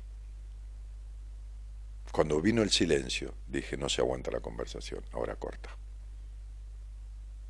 Por eso le dije, seguro que hablaste conmigo en una preguntita de Noche de Brujas, donde el programa era muy otra cosa, ¿no? Muy, en los viernes, eh, eh, muy una respuestita, que qué sé yo, que por ahí habló con, con alguien del, del, grupo, como si fuera que Mora Conti le sacó una carta, que no es lo mismo que, que hablar con ella a fondo. Este, y le dije, y te, te, pregunté de tamaño abuso que tuviste en la infancia, si lo superaste. Chao, listo, vino el silencio y dije, chao, se escapó. Bueno, eso es lo que ocurre. Así se vive para la mierda. Así, el maltrato de los jefes, abuso emocional, se dan cuenta, ¿no? El maltrato de los jefes, el abuso emocional de los jefes, el destrato, el sometimiento, el abuso. ¿Y qué va a elegir ella? Siempre lo mismo. ¿Y cómo le va a ir? Mal. Mal. ¿Y cómo le fue a Valeria? Y muy bien. ¿De dónde salió? Del maltrato, del abuso, de texto, de, lo, de todo, por supuesto, ¿no? ¿Y entonces qué le pasa? Y nada, le, dieron un hotel para que maneje y, la, y, nada, y cambió su cuerpo y todo. Y bueno, ¿qué, ¿qué, vas a hacer? No, ella viene por el tema esta chica, ¿no? Viene y dice, no, porque, porque necesito el dinero. Y sí, sí, sí, toma para vos. Vas a tener que aprender lo que tenés que aprender y después te será dado lo que estás buscando. No hay flan con dulce de leche, ni andar en bicicleta, ni mirar televisión, ni jugar a la play, si el nene no hace los deberes, o si la nena no hace los deberes. Cuando alguien viene a hablar conmigo, tienen que entender que sabe, tiene que saber con quién está hablando. Y que yo sé lo que el otro sabe y que por ahí no sabe nadie más en el mundo. Si no, no tiene que hablar conmigo. Si no, me tiene que hablar en privado. Porque si ella me conoce, ¿eso es nueva? No, hace 10 años. Si hace 10 años, yo le hago esa pregunta. Si es nueva hoy, dejo que venga la charla y voy, ¿no? Diferente. Digo, mirá, no te quiero hablar de tu sexualidad porque es horrible, o lo que fuera, o es un tema que hay que re reparar, y entonces me vendrá a ver en privado y, entraré en detalle. Ahora, si hace 10 años que me escucha, ya sabe con quién habla no está preparado, que si yo le digo a alguien que tiene un abuso, ah, es para ver, lo, lo prepara, como los pastores, viste que alguien se desmaya, ¿sí? le sacó los demonios. No, no, no está preparado, no para nada, no, no. Es verdad que yo deduzco, cuando digo a alguien te duele la espalda, es verdad, no. El otro día atendí una chica en Florida, de Florida, de Naples, Florida, Estados Unidos, una cubana, y yo le decía, este, ¿qué cosa, no? Vos que te agrada tal cosa, este, de los hombres, en el sentido estético, otra. Me dice, ay, te lo escuché decir en el programa, es verdad, entonces que vos descubrís eso. No, sí, claro, sí. Hace 26 años que voy a tener una persona diferente todos los días, qué sé yo, que le pago para que diga sí, sí, es así. Pero bueno. Belén Medina dice el cachetazo de realidad. Y sí, claro. Y sí. Y si no, no hay manera.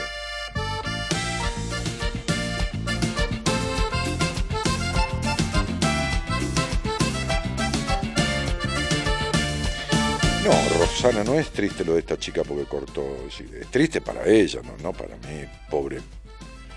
Eh, eh, va a ser abusada toda su vida, emocionalmente, en los vínculos, en todo, porque si no resuelve esto no hay manera, no se sale nunca. ¿eh? Olvídate. ¿Sabes por qué? Y porque el otro día atendí a una señora con cincuenta y pico de años, con un abuso de un familiar de, de, de ¿cómo se llama?, de un, de un pariente, y, su hija fue abusada por la misma cadena de, parentazgo de una generación después. Se repite. Y esta mujer que tiene un pasar medianamente, medianamente económico no le sirve de nada, tiene un vacío en el alma. Entonces, si vos le das a esta piba Jimena plata, un trabajo, ponele, ¿no? Ponele, con, que gana la plata, igual se va a sentir vacía, igual va a tener vínculos horribles, igual. Igual te llena de alegría y felicidad.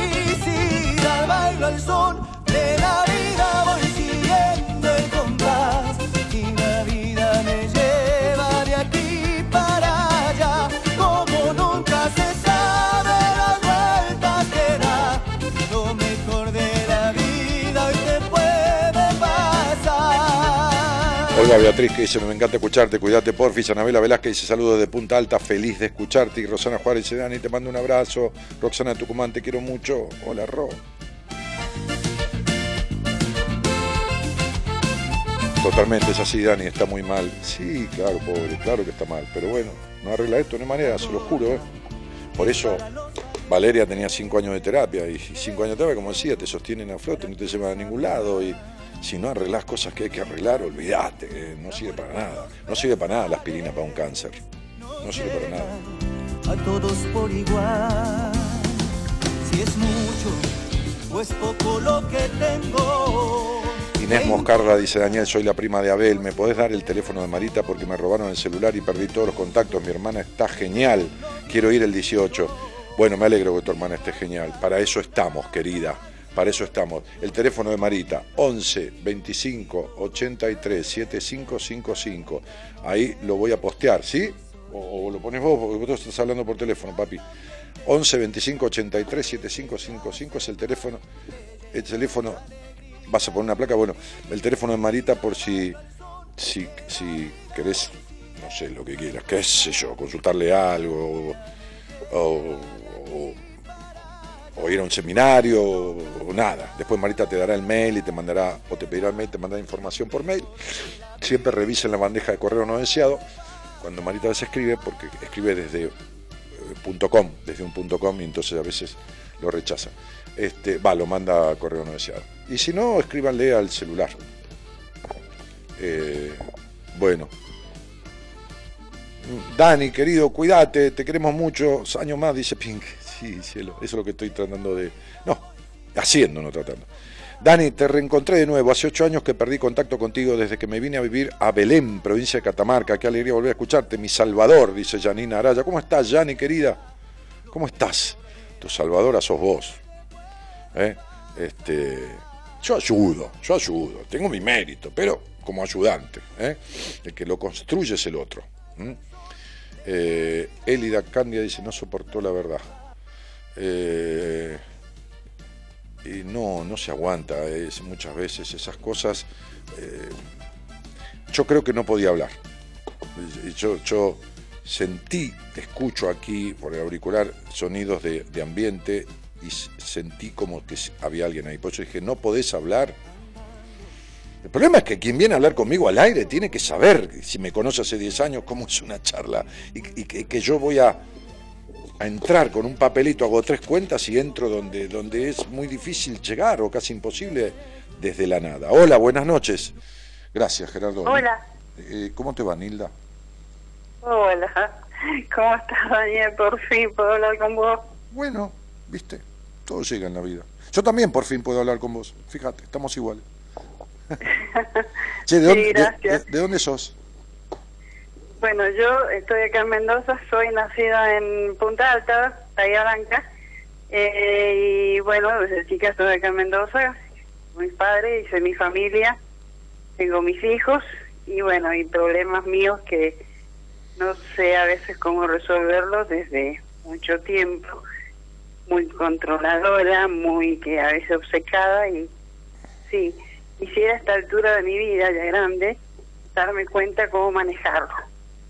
Es que es lo que no tenés que... que estoy muy emocionada. Bueno, mi amor, ¿y por qué te voy a disculpar porque estás emocionada? Al contrario, gracias a Dios que te puedes emocionar. Y, sí, gracias, porque mi hija me a esto. Permitirte, permitirte dejar de controlarte, porque hasta las emociones te controlas. Sí. ¿Entendés? Tengo una paciente que tengo que hablar mañana con ella, que hizo un registro acásico con mi mujer, y mi mujer hoy me mandó el informe, me manda unos informes que, que, miden medio metro, ¿no? Sobre cosas que yo ni me doy cuenta de los pacientes. Me dice, esta chica hace 10 años que no llora, pues yo le pregunté, ¿vos no llorás? Y ella me dijo, sí, hace 10 años.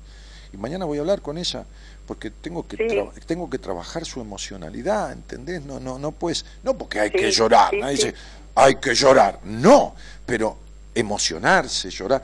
Ah, me dijo mi mujer, lloró la única vez después de 10 años en el taller de Rosario. Y eso que ella ni me conocía, me conoció, me conoció en ese taller y, se tomó un avión al otro día de Rosario a Buenos Aires y me vino a ver a una entrevista.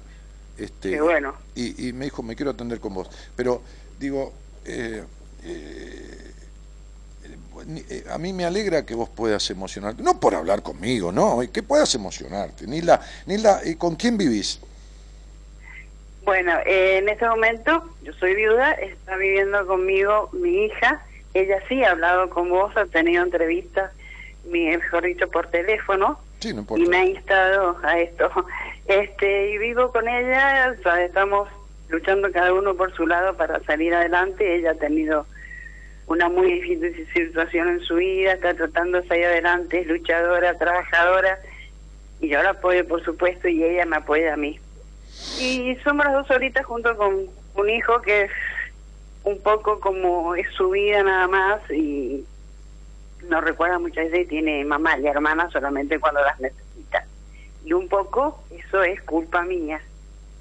Porque de chiquitas, cuando mi hija, ellos se llevan siete años, y Gabriela era más chiquita, entonces yo lo retaba a él porque como varón era medio este muy desobediente y todo eso, y mi nena era la nenita, la muñeca, la todo como parecida a mí. Entonces este, yo le retaba a él y ella se queda mirando como diciendo se ocupa de él y de mí no, porque ya está todo dicho con ella. Y esas cosas quedan adentro. ¿Entendés? Sí, sí, sí. ¿Mm? sí Entonces ahora sí. tengo que acomodar un poco esa vida. Tenés que acomodar. La mía también. ¿Acomodar qué? Un poquito, digo, esa, esa forma de vida que tuvieron y, y mi vida misma también, porque soy negadora a veces de las cosas que he hecho mal. ¿Cómo negadora? Si ¿Mm? las estás reconociendo. Ahora sí, sí. bueno, suficiente. ¿Alguna vez? A la vejez viruela, dicen, ¿no? sí. No, te, no, te no, te no, te trato de vieja, es una manera de decir un dicho, viste que en algún momento llegan cosas que, por ahí, que a otros le llegan en la infancia, pero bueno, nada. Este... Claro, son cosas que yo sé que tengo adentro y, hasta físicamente puede ser que me estén agobiando. Estoy pasando un momento, por ejemplo, físicamente se me sube mucho la presión y todo eso, me tengo que poner en tratamiento, me tienen que hacer... ¿Sabes qué? ¿Sabes Pero también a veces... Sí, sí. Sí, te escucho. No, no, mi amor, no, no, no, querida, decime, también a veces que... Y a veces siento que es tanto lo que guardo con violencia adentro porque me da bronca sacarlo para afuera, no lo puedo ¿Mm? Entonces me hace mal. Y mi hija tiene razón en, en hacérmelo notar, porque no sabe ya cómo ayudarme. ¿Sabes qué pasa? No puedo cargar a ella. ¿Sabes qué pasa, mi amor? Ya tu hija está cargada. Vos sos igual que tu madre, tu hija es igual que vos. Sí, sí. Todas fueron criadas en la intolerancia y todas fueron criadas en la sobreadaptación. Ninguna fue niña nunca, ni tu madre, ni vos, ni tu hija. Todas vivieron en ser grandes cuando tenían que ser chicas y fueron criadas Sí. en el prejuicio, la culpa, en el gris de la vida, en la imposibilidad del disfrute, en la castración sexual, en todo eso. Tu hija seguramente que tuvo, como vos decís, una Es más libre, no, es mucho más libre, sí. Si, si no se Sí. si no se trató nunca, mira, que vos digas que es mucho más libre, este no no es ninguna ¿cómo te puedo decir? No es ninguna garantía de libertad, porque para vos No, no, ella, para vos ella se ha tratado con vos. si se trató entonces sí. Entonces sí. sí, Si se ha tratado con vos, Si se trató, entonces sí. ¿Cómo es el primer nombre de Sí. ella? No me digas el apellido.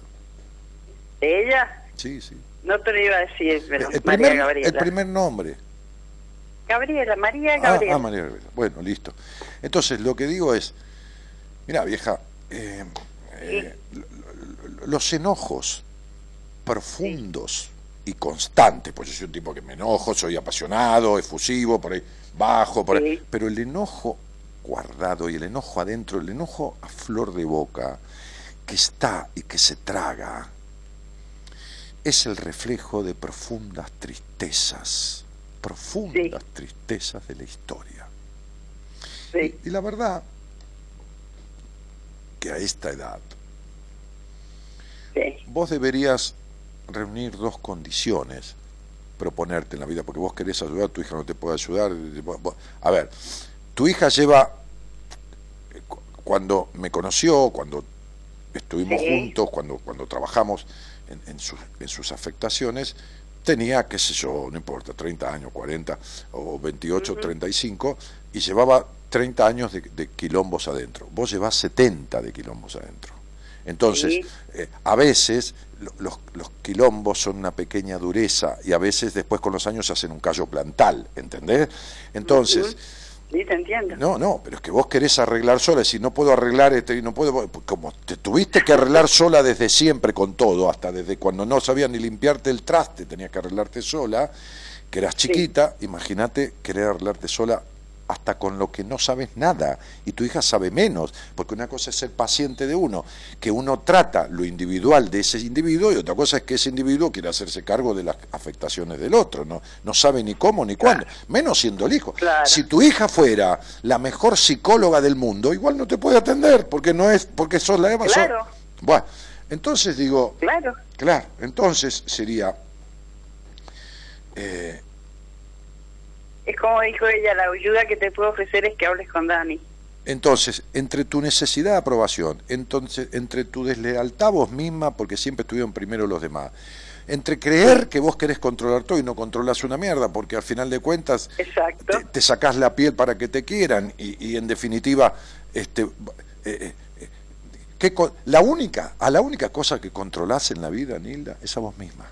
Controlar de decir lo que sentís, controlar los enojos, controlar, controlaste toda la vida horriblemente tu sexualidad, controlar, control.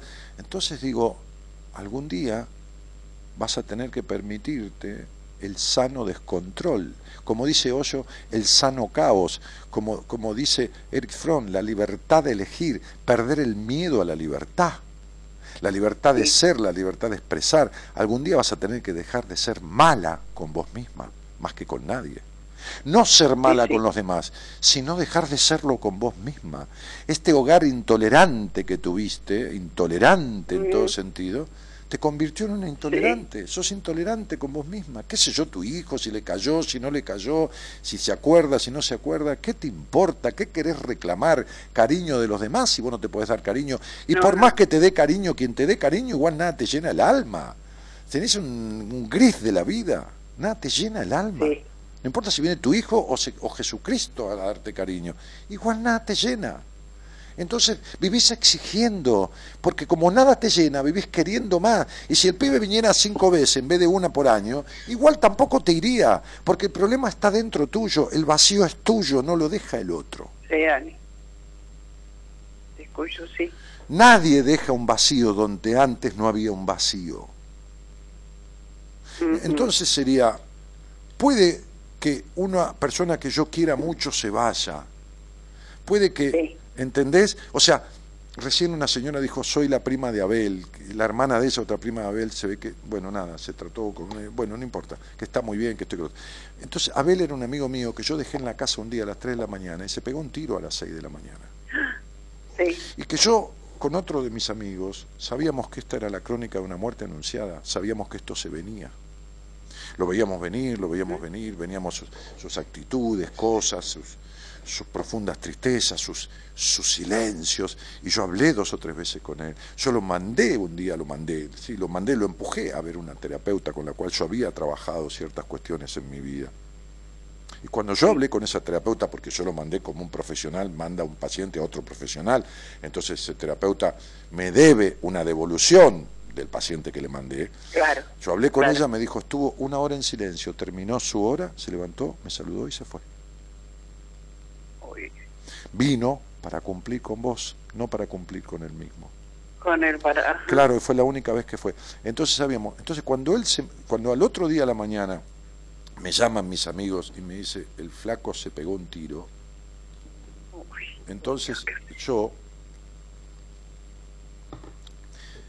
que era de esta barra de amigos que somos, que yo, no sé, 12, 14, que nos reunimos los jueves, a veces somos 8, a veces somos 14, ahora el, viernes- el jueves que viene que vamos a festejar el Día de Amigos seremos como 20. bueno. Sí, entonces yo sentí, me sentí triste, pero no vacío.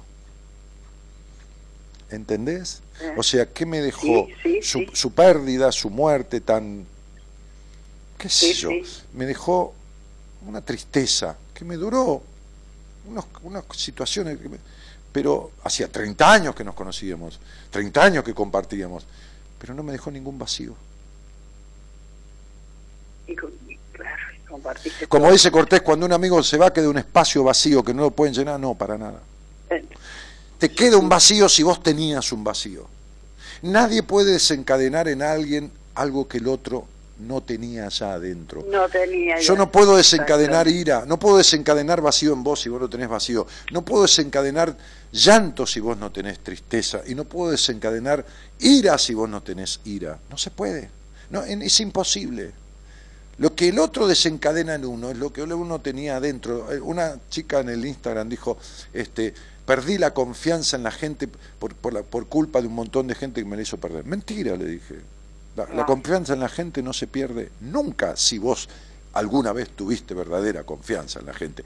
Ahora, Exacto. diferente es ser ingenuo, diferente que yo vaya por la calle y le digo, señor, señor, ¿me cuida la billetera que voy al baño y vengo? No, que el tipo ni me conoce. Eso, eso es ser ingenuo, ni siquiera inocente, ser Eso es ser ingenuo. ingenuo. Ahora, Exacto. confianza, confianza. Confianza yo no pierdo en la gente. Y, y la gente que trabaja conmigo y todo más saben cómo soy. Entonces no pierdo confianza porque tengo confianza dentro. Entonces, nadie pierde la confianza. No, yo perdí eh, la espontaneidad por culpa, dejé de ser, eh, ¿cómo se espontánea por culpa de, de un novio o de una no. Mentira, nunca lo fue. No, no es culpa de uno. Yo me No es culpa, es responsabilidad de uno. La gente le echa la culpa a los demás. Es responsabilidad No, de no, uno. no. A vos te jodió yo- mucho, a vos te jodió mucho tu infancia reprimida, tu infancia dura, tu infancia infeliz, tu y te seguiste dando lo mismo. Nunca te diste lo contrario. Es tu responsabilidad, Sí. no tu culpa. Porque culpa tenés para tuve- tirar para arriba. Tuve un matrimonio que no llegó a nada, que se separó y resulta que era porque yo lo seguía, este, el matrimonio, yo lo seguía sosteniendo y no tenía por qué. O sea, la culpa es mía si me salió mal. No es culpa, no hay culpa, es responsabilidad. Es no responsabilidad, no, Deja de buscar castigo, responsabilidad. es responsabilidad. Sí, Pero ¿cómo vas a sostener responsabilidad. si el, el tipo era tu hijo y encima era como tu hijo, encima era como un padre dictador? O sea, no tenías la comida a tiempo y ponía cara de culo, ¿entendés? Sí, Sí. sí, y bueno, lo, Sí. lo seguía aceptando como era antes, pero no. Claro. Yo tengo, tengo la responsabilidad de eso, como Claro, está bien. Pero por, pero ¿por qué tuviste ese, ver- pero ¿por qué tuviste ese matrimonio? Para que te dé la misma vida de mierda que tuviste en la infancia. Porque tu mandato es Mm. vivirás en la infelicidad, en el gris, en el no disfrute, para que cuando vayas a la cama con ese tipo y tengas sexo, no sabía ni lo que mierda sentías vos, nunca se enteró de lo que no sentías ni de lo que sentías. ¿Entendés? Porque si vos tenés sexo con un chico de 10 años, el pibe ni se entera de lo que vos sentís. Y este tipo era eso en una cama, era un niño de 10 años. Bueno, pero para eso te quedaste. Y para eso nunca dijiste nada para que no rompa todos los prejuicios que te metió tu historia y tu infancia. Mira, vieja, ahora, ahora lo que te queda es lograr no intentar, lograr no morirte así. No deberías morirte en este estado de mierda. ¿entendés? En este estado de vacío, de enojo atragantado, de intolerancia, de control, de gris de la vida. No deberías. Ahora, qué sé yo, hay tanta vida desperdiciada que, bueno, sé lo que quieras, es tu vida. No, no, al contrario, sí. Sí, sí, sí. ¿A dónde vivís? ¿En qué, ¿En qué, provincia me decís en que vivís? En Mendoza. Ah, cierto, Mendoza, sí, sí. sí. Entonces, digo, digo, qué sé yo, viste, hace algo, ¿no? Hace algo no sé, pero algo, algo. Y deja de querer arreglar todo sola cuando con 73 años no pudiste transformar nada. Nada. Porque si vos me decís me separé, bueno, te sacaste de encima algo que no servía, pero no te sacaste de encima ni el vacío, ni la melancolía, ni, el, control, ni el enojo. Ni el control, ni el enojo y esa conducta de cuando era chica, después de grande, después de casada y después de todo, seguir la misma ruta y no es así. Claro, mi cielo. Entiendo que no es así. No, entendés bien, quédate tranquila que no es así. Claro, no es así. Si uno nace, es criado y sigue igual toda su vida, es infeliz, porque no hay hogar perfecto, no hay hogar perfecto. El sentido de la vida es utilizar lo que sirvió del hogar donde nació, separar lo que no sirvió y agregar lo que faltó. Si no hay transformación y se continúa de la misma manera, no importa si sos, qué sé yo, médica o investigadora del CONICET o, barrendera, eso es lo de menos, eso es lo que haces. Lo que importa es la evolución emocional. Y si uno no evolucionó emocionalmente, de, de la sobreadaptación, de, del impedimento, de, de, la culpa por el disfrute, de todo. Listo, chao. Está como empezó y va a sentir lo mismo que la infancia. Y la, ajá, tener razón, sí, sí, por supuesto. Claro, mi cielo. Es así. Evidente. Es así. Sí. Bueno, ¿qué va a ser? incluso tengo cosas para hacer porque yo daba clases de inglés, soy maestra traductora, trabajé con un conservatorio, soy profesora de de música, luego estudié cosmetología recibida. Qué bueno. Y, y ahora nada de eso lo hago, pero ¿por qué no? Primero porque hay muchas cosas, impedimentos económicos muy feos ahora estamos transitando acá, pero... E-, económico, porque si, vos, si, vos tenés... ¿Qué económico? Si vos no tenés que pagar para hacer eso, tenés que cobrar, para ser profesora, para hacer... Claro, sí, sí, sí, sí. Hay algunas cositas que tengo que tener en la casa para hacer eso, ¿Qué cositas? ¿Qué cositas? ¿Para dar clase de inglés? ¿Cositas? materiales, no, materiales sí, materiales un poco tengo que hacerlo arreglarme yo un poquito. Pero que, pero que nunca, pero nunca, no, no, no, mentira. No, sí, sí, he, dado mucho, como he tenido. Pero, ¿qué cantidad? A ver, Nilda, escúchame, Nilda, escúchame, déjame. Son excusas, son eh, excusas. Eh, déjate de joder, a mí no, querida, no me conoces entonces. Por eso, son excusas. A mí no, toda, toda tu vida tuviste un pero para ponerte primera en la vida, ¿está claro? Exactamente. Bueno, entonces, sí, yo sé eso. Bueno, sí, sí, vos sabés todo, sí, sí, vos sos la perfecta, por eso. Así fue, así fue tu infancia, sí. Vos tenías que poder con todo, saber de todo y no necesitar nada de nadie. No sabes una mierda, porque lo único que uno sabe es lo que hace en la vida, no lo que dice. Entonces tu vida está llena de teoría, pero en la realidad no hay un carajo. ¿Entendés? No te vas a ir al cielo por saber todo, te vas a ir al infierno por no hacer una mierda de lo que tenés que hacer. ¿Entendés? No importa el cielo o el infierno, porque no existen estás en el infierno porque esta tierra es el cielo o el infierno. Entonces deja de creer que sabes todo, porque lo que sabes es lo que haces, y lo que haces es nada, por lo tanto no sabes nada. La vida no se construye de teoría. ¿Me comprendés? ¿Está claro? Sí, te comprendo. claro, entonces deja de mentirte. Deja de mentir. Dani, Entonces, si alguna vez fuiste profesora, tenés libros. Y si, y si, y si sos profesora de música, no sé qué carajo, vendiste el piano o la guitarra o no sé qué, pero definitivamente andate a un conservatorio. Sé qué tal, soy profesora de música, tiene algunas horas libres, anda uno, al otro, al otro, al otro, anda a un instituto de inglés, a la Cambridge, a la, a, a la que fuera, este, este, y sentate y pedí dos horas de clase y ganate 200 pesos por hora, que son 400, y, y 400 por, por, por cada tres días son 800 por semana y son Sí. 4 cuatro mil por mes. Entonces deja de mentirte. Estás en esta situación porque naciste en el sacrificio y te llevaste a la carencia. Te llevaste sola a la carencia. Este es el punto. Entiendo, sí. Este Sí, es el sí, sí. punto. El hogar que naciste fue encerrante y estás terminando tu vida en el encierro. En el encierro, exacto.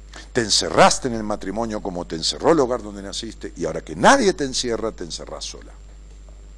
Este es el punto. Sí, Dani. Claro. Sí, Dani, yo te entiendo. Sí, Claro, sí, claro. Entonces, Nilda, deja de joderte.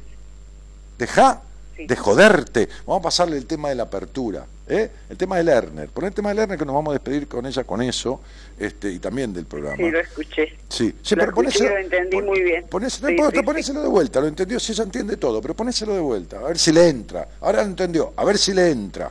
¿Entendés? Sí, sí. También entendés lo que es el sexo, pero no te entra.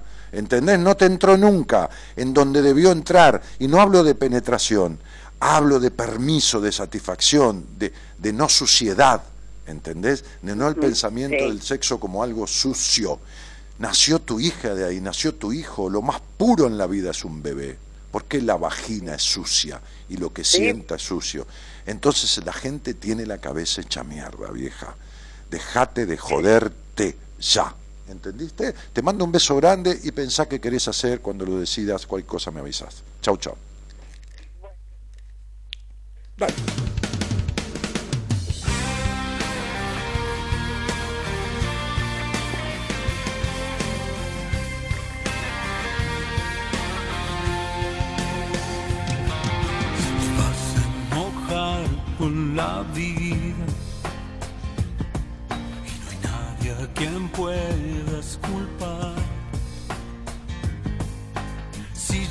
Quedan más testigos, solo tu cara y el. Marta Edward dice, me gustaría conocer el seminario y conocer la vivencia del mismo. ¿Y qué haces? Vení, ¿cuál es el problema? Vas a estar más cuidado que un bebé. Vení, ¿qué problema hay? Marta, esta cosa de que siempre de San Juan y Mendoza, que sí, pero no, pero sí, pero no, pero sí, pero no, ¿está? Vení, habilitate, autorizate, ya estás grande, jamás tu padre te dio protección ni habilitación en la vida.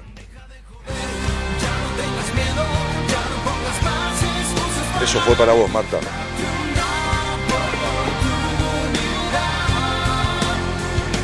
Deja de joder.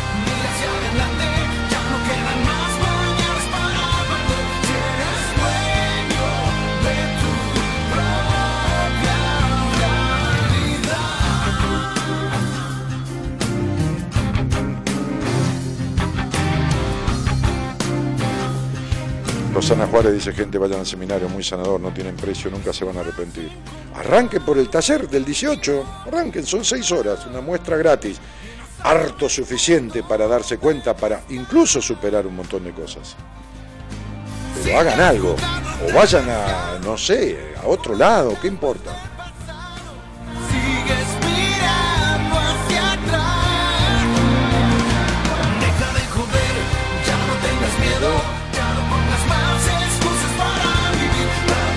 Janina Araya dice, Dani, pude soltar patrones de conducta, mis vínculos familiares, sociales han cambiado, no olvido nunca aquella charla inicial que tuve contigo en el año 2010.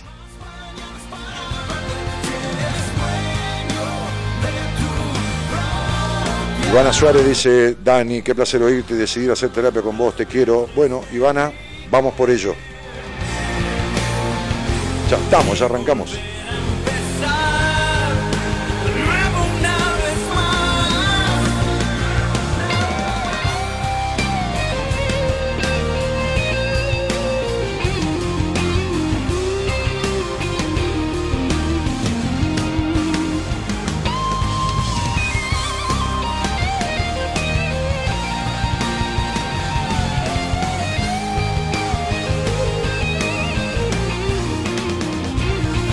Romero Grassi dice, pa, Dani, qué realidad, qué frontal.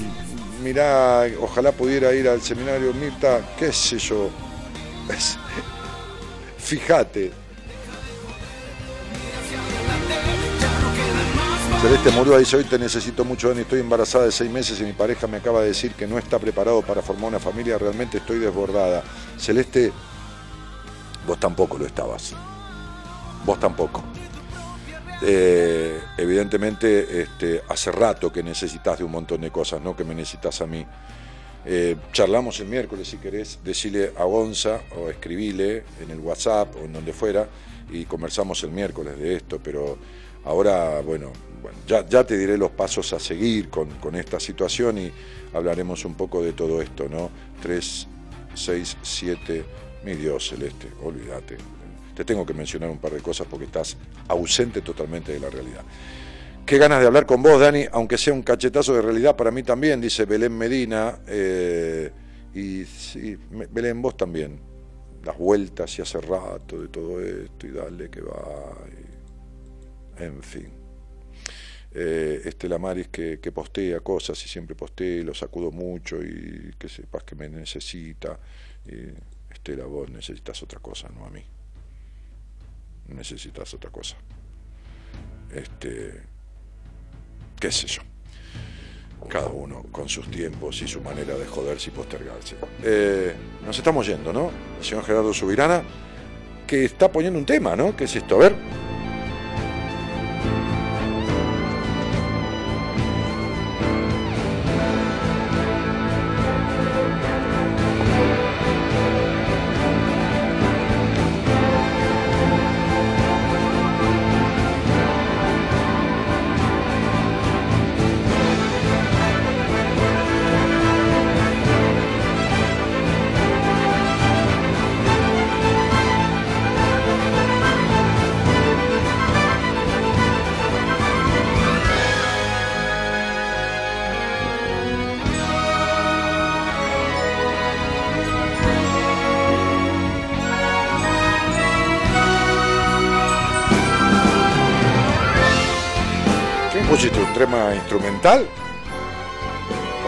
¿Qué es esto? Tiene que empezar. ¿Esta es la intro? ¿Es la intro? Bueno, dale, a ver. Estoy desde el exterior y me encuentro en un gran disyuntiva de mi vida si volver a la antigua vida que tenía o intentar y seguir peleando por lo que creo será mejor. Dani me ayudó mucho a cambiar, pero tengo recaídas grandes. Eh, no sé, ¿Por qué no hablamos? Hablemos, porque así no se puede. Y también nos hizo libre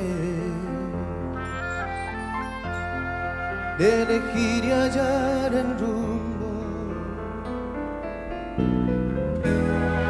No perder el equilibrio por lograr lo que uno quiere y caer en un abismo por no hacer lo que se debe.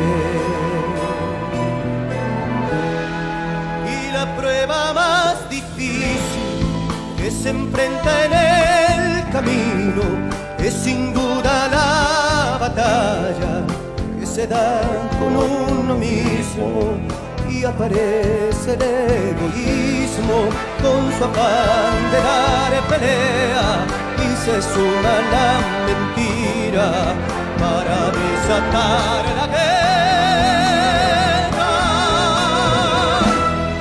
Y al final es un aviso el que ignora la conciencia, el que avanza contra mano ¿Cómo hace uno que le cuesta dar ese gran paso al cambio, a reencontrarse con uno mismo y las situaciones se hacen difíciles de llevar y nada cambia, sigue todo igual? Y boludo, busca a alguien. ¿Cómo hace uno cuando el coche no le arranca nunca? Busca un mecánico. ¿Entendés? ¿Entendés que no querés? porque es elemental. ¿Cómo hace cuando querés agua? Abrís la canilla, hermano, y si no sale agua, ¿qué haces? La arregla vos, y no podés arreglar vos, ¿qué haces? Y llamás a un plomero. Bueno, llamá a un plomero de tu cabeza. Está claro. Dejá de hacerte el boludo con vos mismo.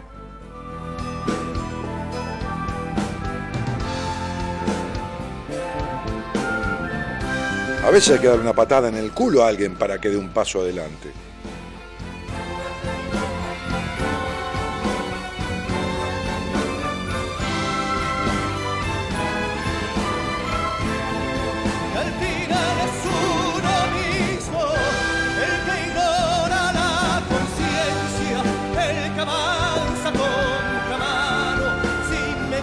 Si no lo ven, si no lo ven, escuchen este tema. Al final es uno mismo el que ignora la conciencia del que avanza a contramano.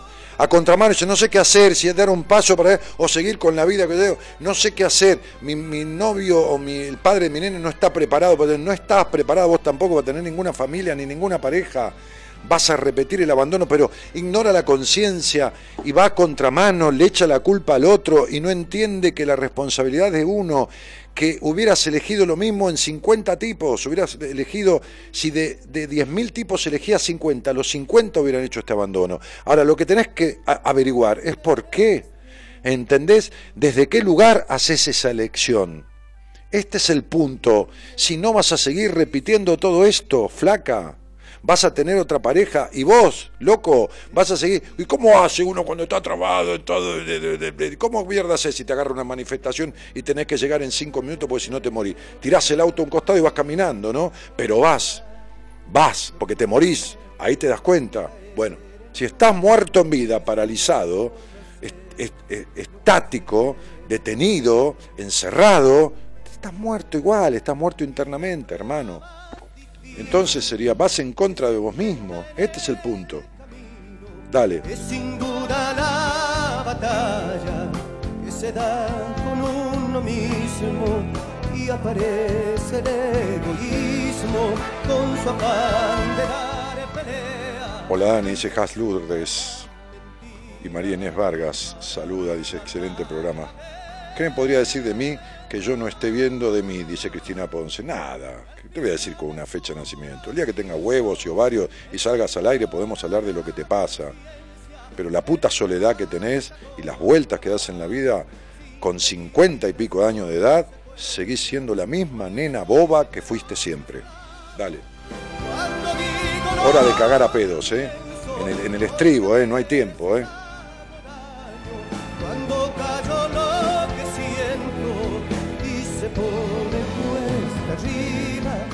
Ahí la tenés a, Belén Medina que, eh, entró en, en WhatsApp. Guardala para el miércoles, ya la viste. Eh, mucha fuerza, Celes, por ese bebé. No, tiene que hablar conmigo esa piba, porque olvídate. Ceci Cativa dice, jaja, me encanta tu claridad, Dani, para decir las cosas. Ya extrañaba escucharte. Y al final es uno mismo, lo dice todo, dice la turquita Le, que también da 7000 vueltas en la vida. Señoras, señores, hubo mucha dulzura en el programa de hoy, hubo cagadita a pedo, hubo puteada, hubo de todo, como es la vida, ¿eh? Como es la vida. Este, a veces una patada en el culo no es para lastimarte, sino para mandarte para adelante. ¿Estamos? También me gusta dar una buena patada en el culo, digo, simbólicamente, ¿no?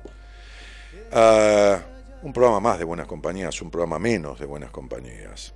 Hacé con tu tiempo lo que quieras, gastate la vida y malgastátela, hacete lo mismo que te hicieron y jodete como mejor se te dé la gana, pero no digas que no se puede transformar. No, porque esa es la peor estafa de todas. Buenas noches y gracias por estar. Y la prueba más difícil que se enfrenta en el camino es sin duda la batalla se da con uno mismo y aparece el egoísmo con su afán de dar pelea y se suma la mentira para desatar la guerra.